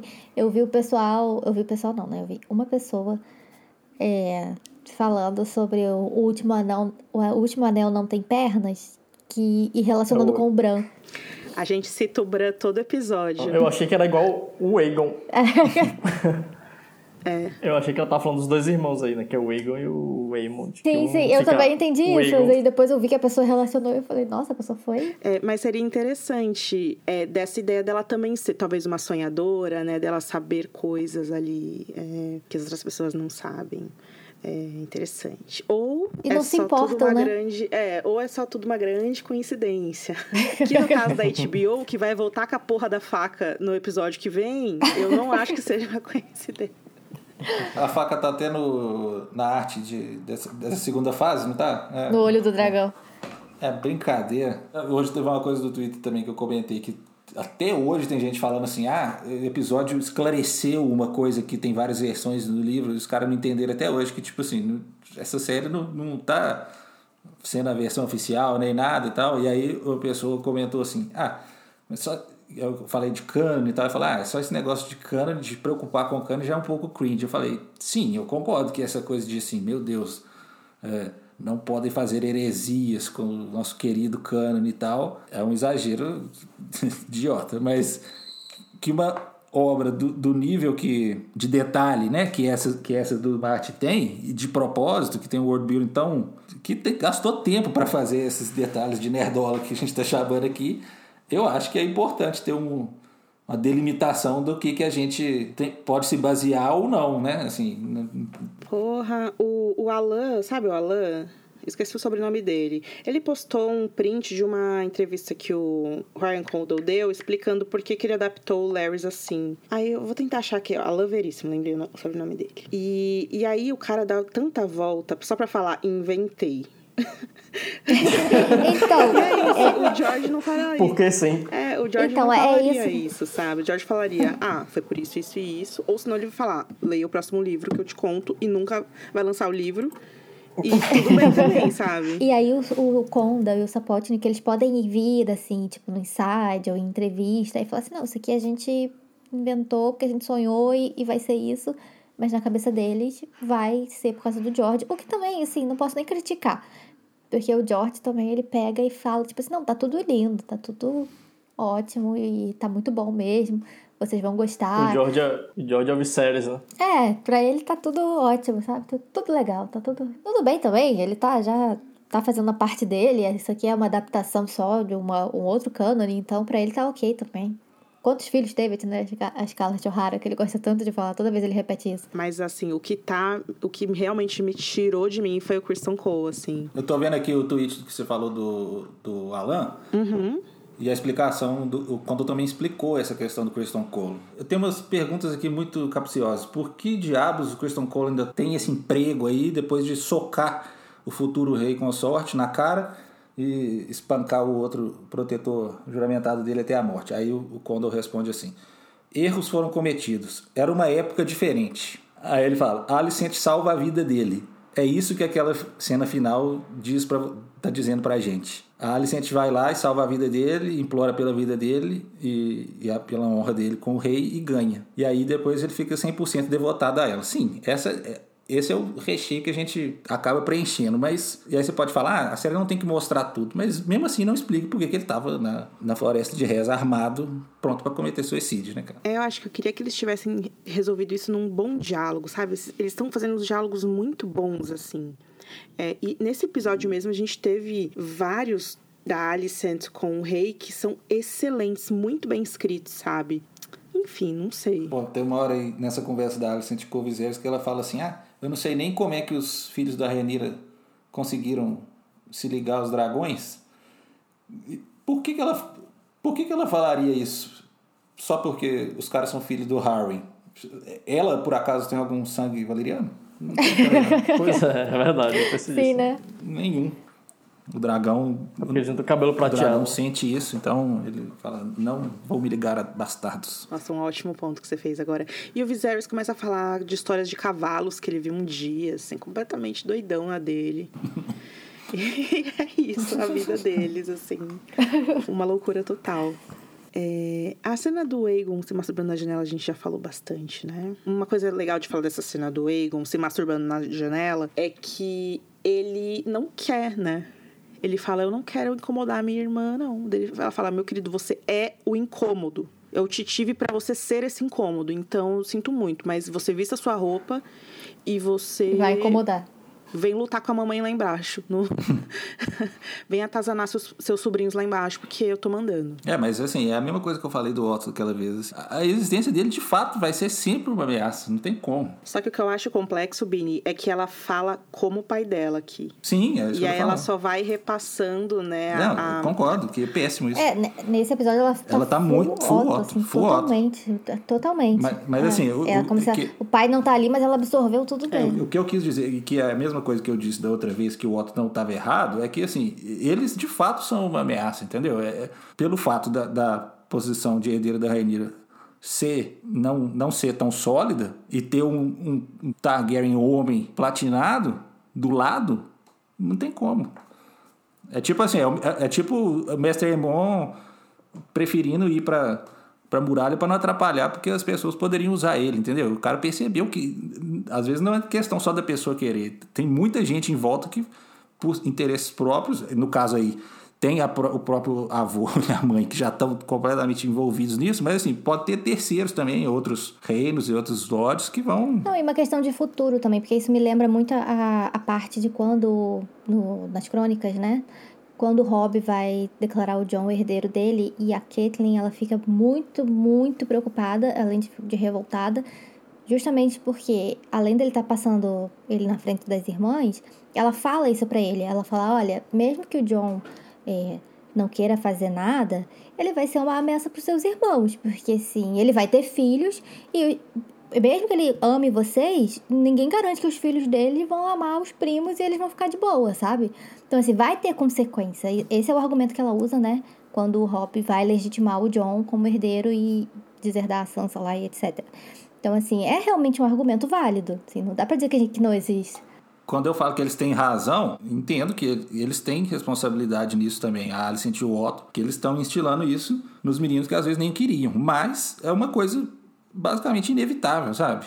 No, no contexto ali. Isso é uma coisa que a gente estava conversando lá no Telegram essa semana, né? Que tinha a questão do Damon ser o, o, herdeiro que todo mundo achou que ia ser. E aí o Otto sugerir, não, é melhor a, a Rhaenyra. E aí, de repente, o Otto fala, quer saber? filha, põe aquele vestido lá da mãe e vai visitar o rei com esse livro aqui. Então, é, teve decisões do Otto lá atrás, né, que ele mudou de ideia, né, e que viram umas... Por uma rixa pessoal é, com Damon. É,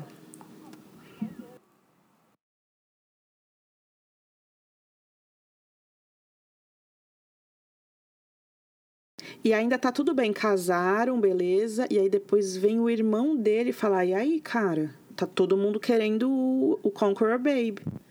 Bora uhum. lá, né? Tipo, então tem, tem um esforço contínuo. Quando não é o Otto, é o Robert. Quando não é o Robert, agora é a Alicent. Dessa casa aí que é muito poderosa e que, por enquanto, estão se dando muito bem, porque. E esse é um episódio que apresenta essas crianças, né? Todas essas crianças. Você sabe uma coisa que eu, que eu parei para pensar agora também, em relação a até as crianças mesmo, porque assim, o Egon a gente sabe, ele é o filho mais velho da Alicent, mas ele é totalmente desse jeito aí, né? Tá pelado na janela e enfim. Agora, você pega o, o Jace, por exemplo, ele tem uma postura mais madura. No sentido de que, assim, até o finalzinho, quando ele chega e pergunta pra mãe se ele é bastardo e tudo mais, a forma como ele cuida mesmo dos irmãos que a gente já mencionou, até isso eles fizeram esse contraste entre os dois. Tipo assim, esse aqui, né, é o que tá ok, e esse aqui é o doidão. Tem uma fala do Condor também, eu vi no, na entrevista que o pessoal do History of Westeros fez com ele, que ele comenta. Eles perguntam qual que é o Egon favorito dele. E ele fala que, além do Egg, é o Egon II e que, assim, ele, ele, ele gosta de escrever ele porque ele não é não é tipo Joffrey, entendeu? Que ele faz coisas, vai fazer coisas terríveis, mas que ele não é uma não é uma maçã podre de nascença. E ele fala assim que dá para entender por que, que a pessoa fica assim, entendeu?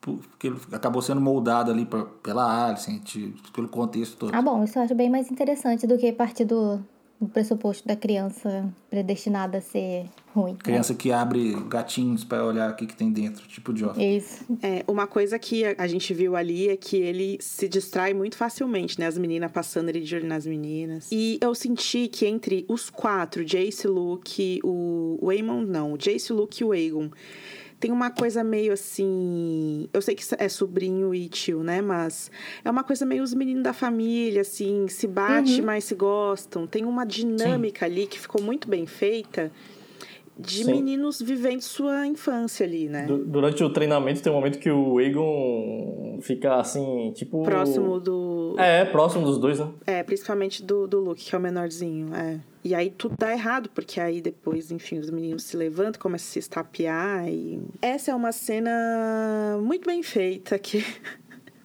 Eu pensei na hora, eu coloquei aqui na pauta que o Viserys ri e acha estranho tudo. Parece aquele gif do Jay-Z, sabe? Que ele tá assistindo junto com o Coldplay.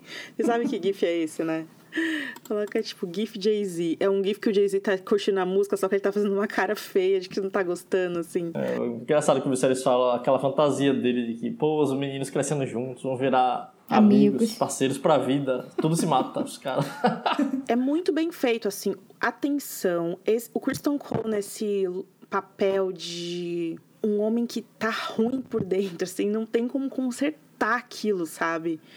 É, trata mal criança, chuta o menino. Ele fala, usa o pé, né? Fala pro Egon usar o pé pra chutar o menino no chão. E a gente vê que o Jace é, é bom, né? Inclusive, a gente não comentou que não é Jay Carries, né? Jay, Jay Saris. Então será que o Luke é, é, é Luke Harris? Porque eu sempre falei Lucerys.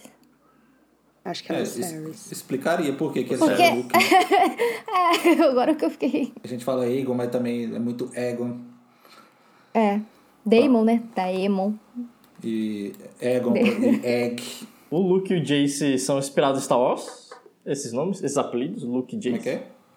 São inspirados em Star Wars? O George já falou disso. Ah, acho que não. Boa pergunta, só sei que o. Qual dos Tully é citado nesse episódio? Do Stully, né? Eles citam mesmo, mas eu esqueci. Cita dois, o pai e o filho, mas. Eles citam. o Por nome eu acho que um Grover. só, né? É, Grover. É o Grover Tully que tem. Ele, ele criou no Fogo Sangue, né? O Grover, o Elmo e o Oscar. O Jorge é um fanfarrão. Nossa, eu lembro que quando foi. Quando apareceu isso, o pessoal ficou revoltado. Nossa, por que, que o George pôs isso? Isso aí tira a imersão. É, o- ah, fuder, pô. O Luke e o. Tem o Luke Skywalker e o Jason Solo, né? Que é universo expandido lá do Star Wars. Eu sempre achei que era, mas eu não tenho certeza. Ah, mas eu acho que nunca vi o George falar sobre isso. nem ia pra universo expandido de Star Wars. Acho que ele nem gosta tanto de Star Wars assim. É, eu vou falar uma coisa que eu notei, é, Viserys tá... Nesse episódio ele tá muito parecido com a versão dele nos livros, e o Harry foi uma coisa que, nossa, assim, não, eu não imaginei ele ser um cara tão legal quanto ele foi nesse episódio. assim. Uhum. Doeu, né, Rafa? Eu senti assim, o, o Harry, é, diferente do, por exemplo, a Lena, ele teve uma escrita muito mais de. Mesmo que ele só aparecesse nos outros episódios, a gente teve é, essa- esse carisma dele, né? Tipo, ah, ele ah, sorrindo pra Rainha passando toda suja de sangue, e depois ele salvando ela no casamento. E agora, nesse Ele episódio em encontra com ela específico. no, naquela aventura dela. Isso, na, na, na fuga dela lá. Então, assim, e nesse episódio, ele teve realmente toda uma, uma, uma construção, assim, tipo assim, ah, o, é, o, o paizão mesmo, sabe? Assim, cuidando das crianças, é, com- atencioso com ela, respeitoso com, com o Leno. e- Tem duas, tem duas interações que é ele permitindo a Rhaenyra e o Daemon fazer coisa errada. Primeiro naquela viela e no casamento o Daemon pede permissão pra...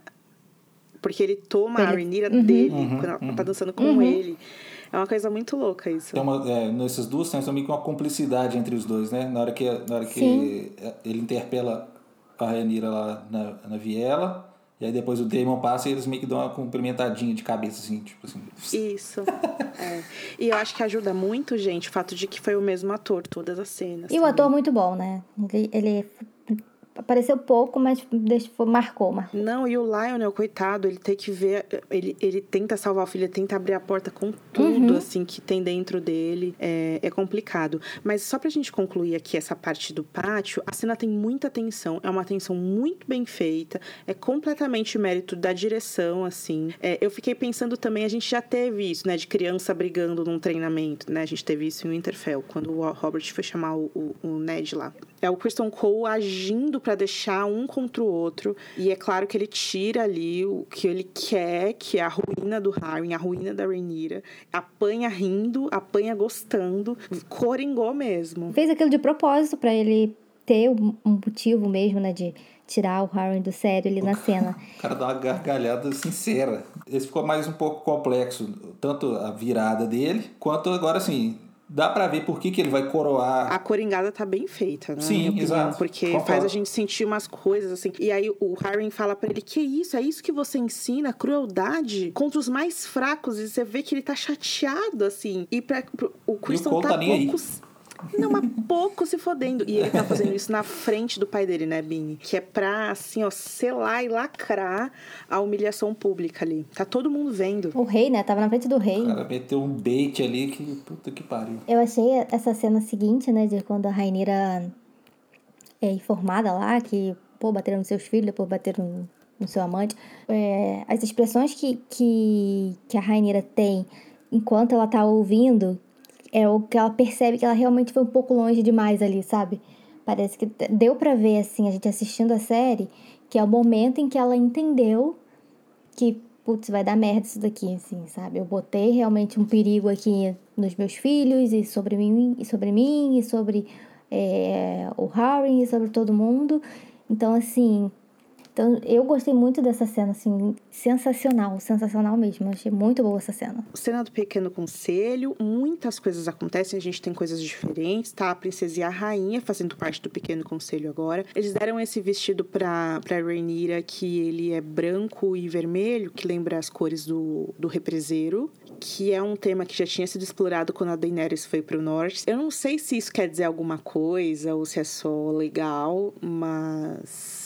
Porque se vestir. É porque ela é fã do represeiro, né? Mas seja como for, agora, além da novidade da Alicent Hightower ser parte do Pequeno Conselho, na verdade, central ao Pequeno Conselho, tem essa nova adição do novo mestre de leis, que é o Jasper Wild, e o grande me- mestre Orwyle, que agora também faz faz parte aí do Pequeno Conselho, embora ele não tenha falado muita coisa ali, é, ele está ali. E eles abrem essa cena falando sobre esse conflito entre os Blackwoods e os Bracken, que estão brigando por causa de terra. E aí a gente vê os pontos de vista divergentes entre princesa e a rainha, né? Do lado da rainha, ela não quer ter uma vamos dizer assim, uma política intervencionista num conflito que ela não tem interesse e a Rhaenyra completamente discorda. Ela acha que tem que ser investigado, que isso tem que ser traçado porque eles brigam desde antes da conquista e que se eles não fizerem algo, isso nunca vai acabar. E aí é o primeiro conflito que tem. E assim, a Rhaenyra, ela não só discorda, ela fala alto, né? É, essa cena, eles, falam, eles escolheram falar justamente dos Bracken e dos Blackwood,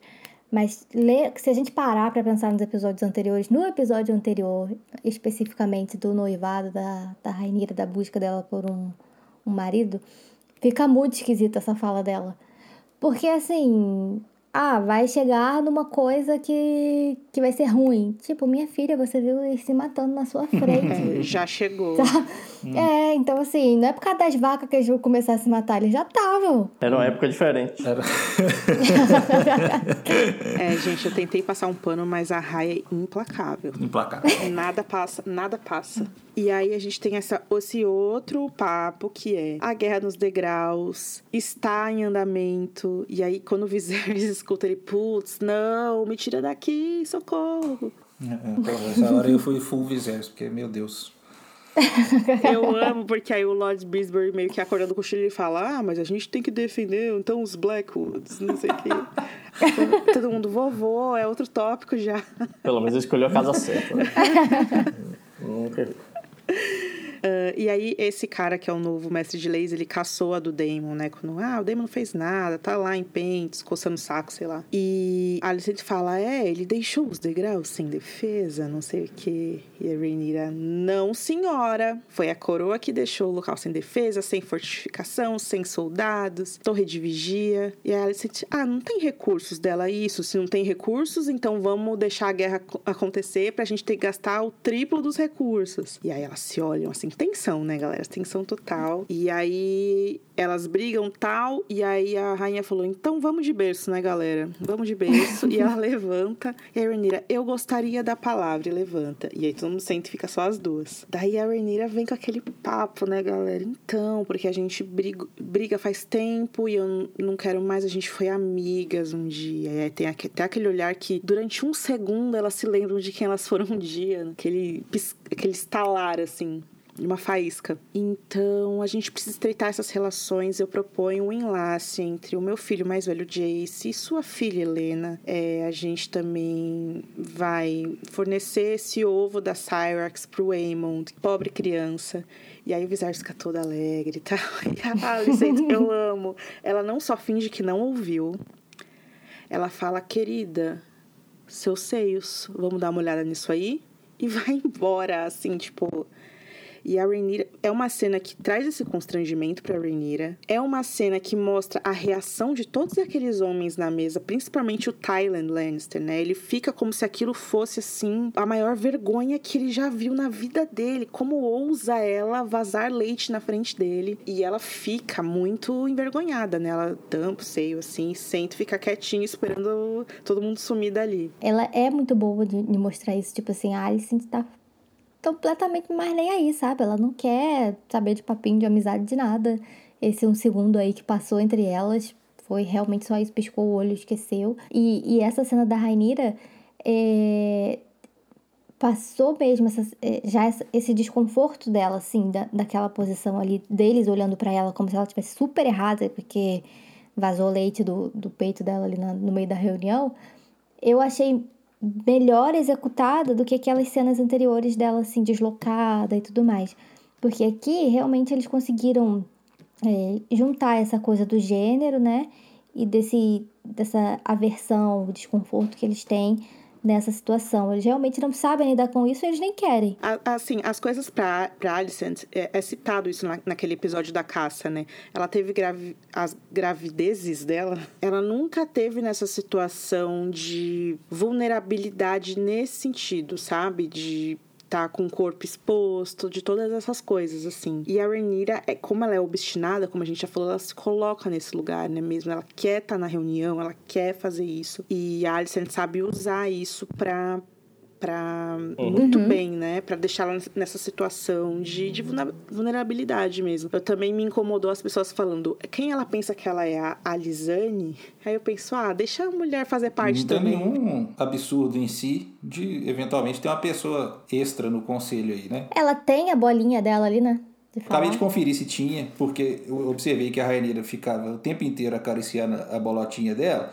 Eu achei que poderia ser tipo uma cutucada na Alicent que talvez não tivesse, mas tem também. E a Rhaenyra, né, que passou cinco episódios reclamando de reclamando de ser prometida para os outros e tal. E a primeira coisa que ela faz no problema que aparece é prometer os filhos, né? Bom, meus amigos, vamos lá. Primeiro a Alicent é, rei discutindo e aí eles discutem no quarto e tal até que o Lionel chega pedindo a permissão é, para deixar o cargo de mão. E o rei fala: "Por quê? Qual é o problema?" Daí ele fala: "Não vou falar." Porque ele vê que a Alicent tá muito interessada que ele conte pro rei o que é, mas ele não quer falar, não quer, enfim, colocar isso em, em, em panos limpos, porque ele não quer, enfim, que a situação piore para todos os envolvidos. E o Viserys não deixa ele embora, ele fala, cara, não vai, você não vai falar o que é, então você não vai embora também, tá proibido, você vai ficar.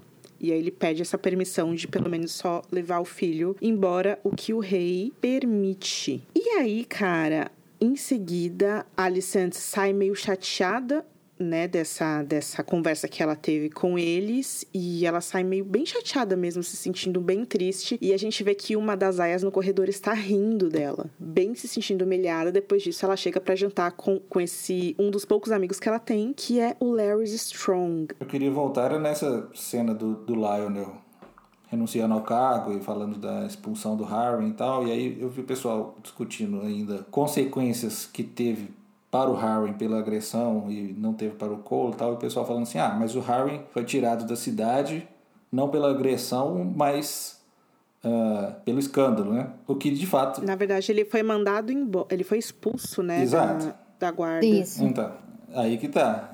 Assim, a, a, a motivação do Lionel para tirar o Harry da cidade é abafar o escândalo de fato. Mas a razão oficial para a expulsão dele da patrulha da cidade não é isso, porque eles não podem falar é. isso. É. O Lionel não fala isso nem com o Viserys. Porque se você falar que o motivo é esse, você está admitindo que não quer, que não se quer que seja divulgado, justamente. Então, a agressão que foi a justificativa oficial para o mundo, de fato, é, para a expulsão dele, da, da patrulha. Porque assim, na série ele é o comandante. No livro ele é só o capitão. Como que. Quem, quem manda embora o, o, o comandante da patrulha da cidade? É a mão, né? Talvez. É porque, não sei, porque era o Damon, né? Mas uma coisa que eu achei dessa relação do, do Lionel é que eles meio que fizeram também um anti-Otto nele, né? Porque se o Otto tava ali na posição de mão e aproveitando tudo, todas as chances que podiam pra se promover, pra promover a própria família, porque ele tinha interesses pessoais naquilo, o Lionel é o contrário. Ele é aquele cara que, assim, pô, não trouxe meu filho, ó, deu ruim aqui, vou querer me demitir. Ele não fala isso, né? Mas é o que fica subentendido na cena. Que até o, o próprio Larios critica ele depois pra Alicent nesse sentido, né? Embora quando, ele, quando o Viserys fale com ele assim, ah, você, você, não, você me serviu lealmente, sem interesse diferente dos outros, a cena corta um pouco pra Alicent que faz uma caretinha, assim. Não entendi por quê, porque realmente não mostrou que ele tinha algum interesse de próprio. Porque o Lionel, é, quando ele foi pro, pra corte no, no conto, né? Ele faz a mesma coisa. Tipo, ele leva as filhas, ele leva os filhos. As filhas dele viram damas de companhia da Rainira. E o filho vira o favorito dela. E tem todas aquelas situações assim, né? Então, eles têm também uma, uma intenção de, de realmente crescer ali naquele lugar. Né? Ele, ele posiciona a família dele estrategicamente também. E não tem muito disso, até fui reler, não tem muito disso de que, tipo, ah, o escândalo abalou demais, então vou me demitir. Não, ele realmente vai levar o, o Harry para Harrenhal por causa do, do escândalo, né? Só que ele não ia se demitir do cargo de mão. Então, assim, foi também uma escolha da produção da série, ao meu ver, criar essa, essa diferenciação entre os dois e colocar assim, ó, tipo, é, é assim que uma pessoa imparcial deveria ser, sabe? Alguém que está disposto a abrir mão do cargo que é importante para ele porque ele não quer que a família influencie ali naquela situação, alguma coisa assim. É, e até o discurso deles é bem oposto. O cara, ele, ele admite que ele não consegue servir com mão como ele deveria, porque, assim, ele não fala isso, mas, tipo, ele implica que é porque o, o guri é neto dele ali. Já o Otto, não. É o contrário, o rei é, teve que afastar ele do cargo de mão, porque justamente porque ele iria jogar a favor do neto dele. Enquanto um vê a imparcialidade comprometida como vou sair fora, o outro não.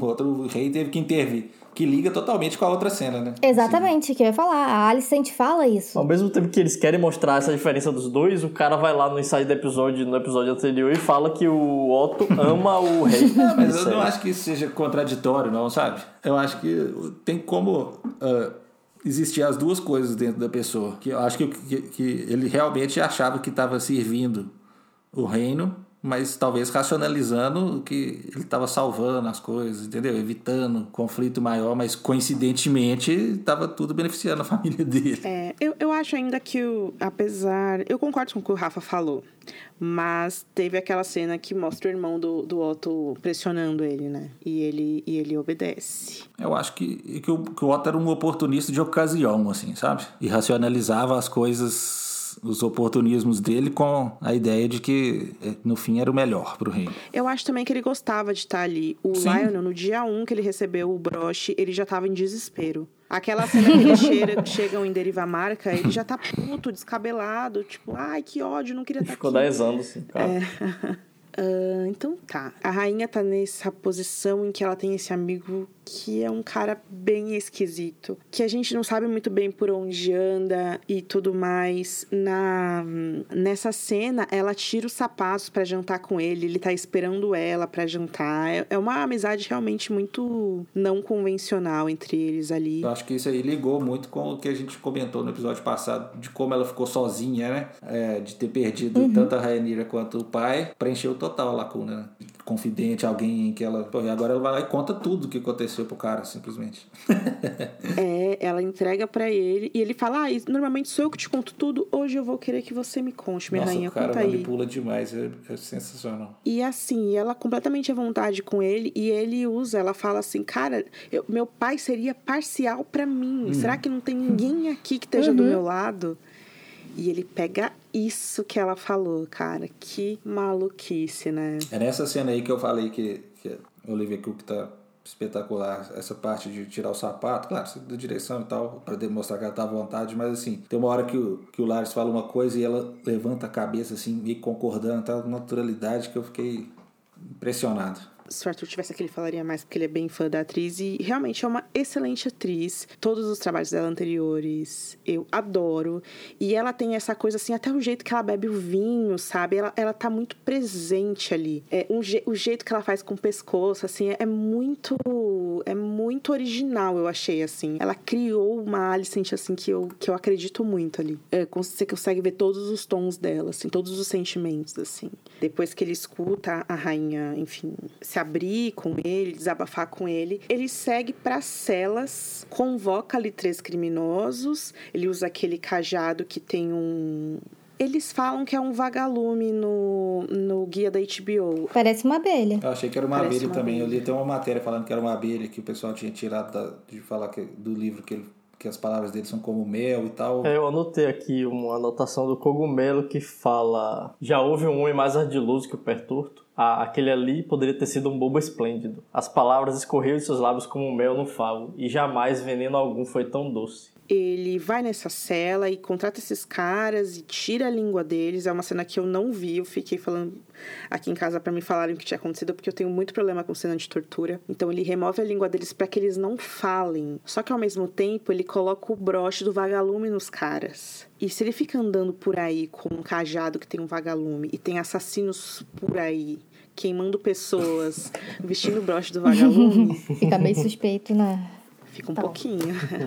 Eu não entendi. que, que, eu realmente não entendi isso. Eu, eu fiquei pensando, ah, focou na bengala dele com o vagalume, depois foca no broche dos caras. Isso é só pra, pra gente, pra mostrar que os caras são dele? Eu acho que também futuramente, toda vez que a gente vê um brochezinho, a gente vai falar, ih, trabalhando pro Larrys. E tem uma cara que, assim, no fim, tá aquela castelo desolado, é muito triste a cena. Aí o- vai os três se enfiam num lugar lá e fecha a porta. Eu, Onde vocês vão? Não tem nada, mas aí queimou tudo. Vão embora, caras. É, O cara. que vocês estão fazendo aí? Fica olhando Ficaram ali, olhando. ah, tá, deixa eu olhar, ver se tá tudo beleza. Se deu certo mesmo. Observando meu trabalho. É, essa cena da- das celas é bem impressionante, né? Quando ele chega ali iluminando, os caras não vê luz há dias e tal. Eu não, eu não sei é como que ele. Por que, que ele teve poder pra tirar esses caras dessas celas? Porque ele não tem cargo nenhum, né? A mando da rainha, mas assim. Né? Não é bem assim que funciona. Você chega e fala, a rainha mandou liberar esses caras. Não, e nem a rainha teria esse poder, eu acho também. E não eram crimes pequenos. Ele vai narrando o crime de cada um. Um era um assassino, um outro era um traidor do rei, e o outro era um pervertido, que eles não especificam exatamente o quê, É. mas a gente pode imaginar. Assim, ainda que a Alicent tivesse autorizado, não é simplesmente chegar ele lá e falar, a Alicent É. mandou e o cara e o, o carcereiro ia liberar, pô, não é assim. Trouxe perdão real pra todo mundo. E- e- mas assim, uma coisa que eu notei é o jeito que ele fala com os caras. Eu não sei se eu estou influenciado ou não, com essa ideia que eu já estava tendo, que ele exagera na docilidade dele perante os nobres ali, mas ao falar com esses caras eu achei que ele estava muito mais seguro e enfático, assim, sabe? Até o voice-over dele eu achei poderoso, assim. Sim. O jeito dele falar. É, ele, ele muda na própria fala com a Alicent depois, né? Que ele toma, tipo, toma o controle da situação inteira. É sinistro. Eu fiquei pensando também de- desse lance dele ser um senhor confessor no livro depois, né? E que aí sim ele teria esse Sim, poder sim, sim, de. Uhum. torturar é, cativos, Sim. né? Mas E agora. também não, não explica muito a motivação dele para fazer isso tudo, né? Com os Não, familiares. Não. Então, não tem, né? Eu achei. é, essa parte eu não gostei muito, não, sinceramente. Porque se eles tivessem colocado, talvez, algumas cenas de, mais de ambição dele para Harrenhal, que, que fosse, faria mais sentido. Só que aqui ficou meio que, ah, vou fazer isso aqui por você, minha rainha, de graça, sabe? Sendo que ele tava numa posição confortável ali com o pai e o irmão. Então, assim, eu acho que faria mais sentido se eles tivessem mantido a sugestão de ter sido o próprio Viserys. É, igualzinho aquela cena do chá, né, que ele manda pra Rainira no final do outro episódio. Teria ficado muito bom se eles tivessem feito assim dessa forma. Tipo, ah, ele todo bobão, pro público, assim, não, meus netos sim, eu sei, não sei o que, como se ele fosse cego realmente da situação. Mas por trás mostrar que não, ele sabe que aquilo ali era um risco também para a família dele, né, para a dinastia dele. Então ele tá disposto a fazer aquilo ali para evitar algum possível problema mais à frente, sabe? E considerando que ele tem toda essa coisa da profecia e que ele acredita e tudo mais, para mim teria feito muito mais sentido se eles tivessem mantido essa versão, tendo o dedo do Viserys ali na situação, do que com o Larys, que foi uma coisa bem assim Sei lá, não teve explicação, eu, né? Eu concordo que seria mais interessante, mas não sei se faria mais sentido. Não. Eu, eu, eu acho, que, eu acho que combina com o Larry, sim, assim. É porque ficou mal explicado na série, mas assim. Sabe o que pega para mim? Esse negócio de assassinar parentes sempre foi um grande lance nas crônicas. É, eu lembro que o, o, lance do Tyrion matar o pai, a gente passou anos vendo aquela relação. E que mesmo assim, no fim, pareceu muito muito, muito errado aquilo. É, o negócio assombra o cara pra caralho. Pra onde é que as putas vão, etc. E eu acho que é aqui que vem incômodo, né? E não é só matar o pai ou matar o irmão, é matar o pai, o irmão. É muito forte, né? Eu concordo que, assim, a, falta de motivação. Eu acho que, assim, é o tipo da coisa que no futuro vai mostrar que o cara é tão mauzão que a, era normal ele ter feito aquilo, mas... É, sabe o que eu fiquei pensando? É porque, assim, no, no sentido da morte deles, não é... é não é um benefício para Alicent né, nessa situação que ela tá. Porque enquanto o Harry estivesse vivo, uhum. ele ia ser justamente uma prova do que ela estava tentando concordo, mostrar ali. Tipo assim, ó, ele é o pai dessas crianças aqui.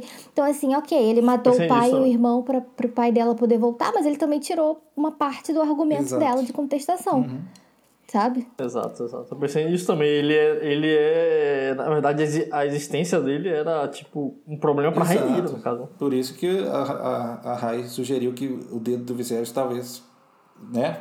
É, pra mim faria mais sentido, sabe? ele e a linhagem dele. Embora eu não concorde que faria mais sentido, assim, não com essa caracterização desse Viserys do jeito que tá, sabe? Eu acho que me incomodaria também porque ele está muito passivo e, enfim, seria fugir, fugir do, status atual dele, que não consegue nem comandar o conselho, nem perdendo até para Alicent, ele não teria agência para fazer uma coisa dessas nessa altura, não. Mas concordo que beneficia muito mais o lado da, dele e da, da Rainira do que da, da Alicent. Ô, gente, no livro tem aquela coisa de será que foi o rei? Será que foi o Larys? Será que foi o Daemon? Será que foi o fantasma de Harrenhal? até, até o Collis entra, né? É verdade, é o Corlys, porque ele não aguentava o insulto, né? Do... Essa narração, a montagem, ela é feita para causar coisas, né? Toda boa montagem é feita para causar coisas na gente. Então a gente vê a família da Rhaenyra chegando com os empregados, chegando em Pedra do Dragão, o Viserys chorando sozinho, beijando os anéis, como a gente citou, é o anel dele e o anel da Emma. A gente vê lá no primeiro episódio ela usando esse anel. E um rato visita o rei e o Viserys não gosta daquela visão, ele fica meio transtornado. As pessoas citaram o rato como uma alusão à cidadela. É porque eu acho que é, tem muito aquela história da conspiração dos mestres e tudo mais. E o pessoal realmente acredita nela, né? Então, assim, os mestres, eles são tratados de uma forma como leve traz mesmo, gente que abre a correspondência e lê, né? Então, é, eu acho que é essa relação que eles estão fazendo entre... que tentaram fazer, né? Entre os ratos, eles e, e como se os Hightower e a Alicent e o Otto, todo mundo estivesse ali um super mega plano hiper elaborado pela cidadela contra a casa Targaryen. É basicamente isso. Eu não lembro se vocês já viram. Bom, eu não lembro, não. Eu não sei se vocês já viram os infiltrados, que na cena final tem um ratinho andando pelo parapeito de uma varanda com a tribunal no fundo, assim, e o filme todo trata de caguetes em geral, que, que é rats em inglês e tal, né? E toda vez que tem aparecido esses ratos, eu tenho lembrado disso. E é isso. É, e aí a gente vê, enfim, o corpo da Lena, o Damon sem saber como confortar as filhas. E aí tem esse textão que ele solta, o, o Larrys, né? Ele fala: é, o que são os filhos se não uma fraqueza, uma bobagem, uma futilidade? Através deles você acha que impedirá a morte de ser vitoriosa, você se perpetuará para sempre de uma forma ou de outra. É, como se os filhos te impedissem de virar pó, né? Mas por eles você entrega o que não deveria. Você pode até saber o certo a se fazer, mas o amor passa na frente. O amor é uma ruína. É melhor passar pela vida sem esse fardo. Se me perguntar, ele dá esse esse lindíssimo conselho para a rainha. e ele vai mexendo naquele buquê lindo daquelas flores raras que tem toda todo jardim no Brasil tem essas flores raríssimas de bravos. é o que é hibisco, é aquela flor vermelha que tem todo todo quintal de vó tem essa, gente. Ela chega bem consternada e fala: "Eles estão mortos".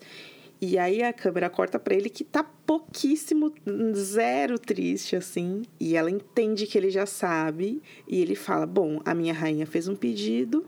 Qual servo do reino não atenderia? E ela fala: Larry, não era o que eu queria muito assustada e ele, eu tenho certeza que você me recompensará quando chegar a hora. E acaba o episódio. Meu Deus.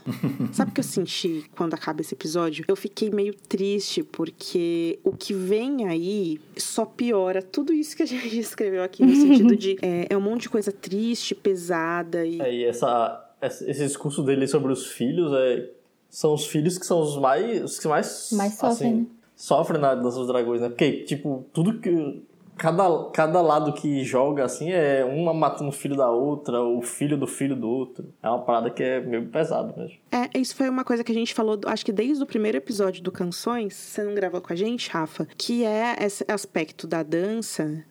Enquanto na- nas crônicas a gente se preocupa muito com a área, ah, é uma criança na rua, o Bran, ah, uma criança na rua. E a violência que é perpetuada com crianças na dança é muito maior, né? Isso era um- uma coisa que eu sempre tive, assim. E já vai começar no episódio que vem, assim, coisas muito pesadas. E a parte, do, assim, as crianças traumatizadas, a gente vê até nessa, nessa com as gêmeas, né? As gêmeas que não são gêmeas do Damon, né? Agora.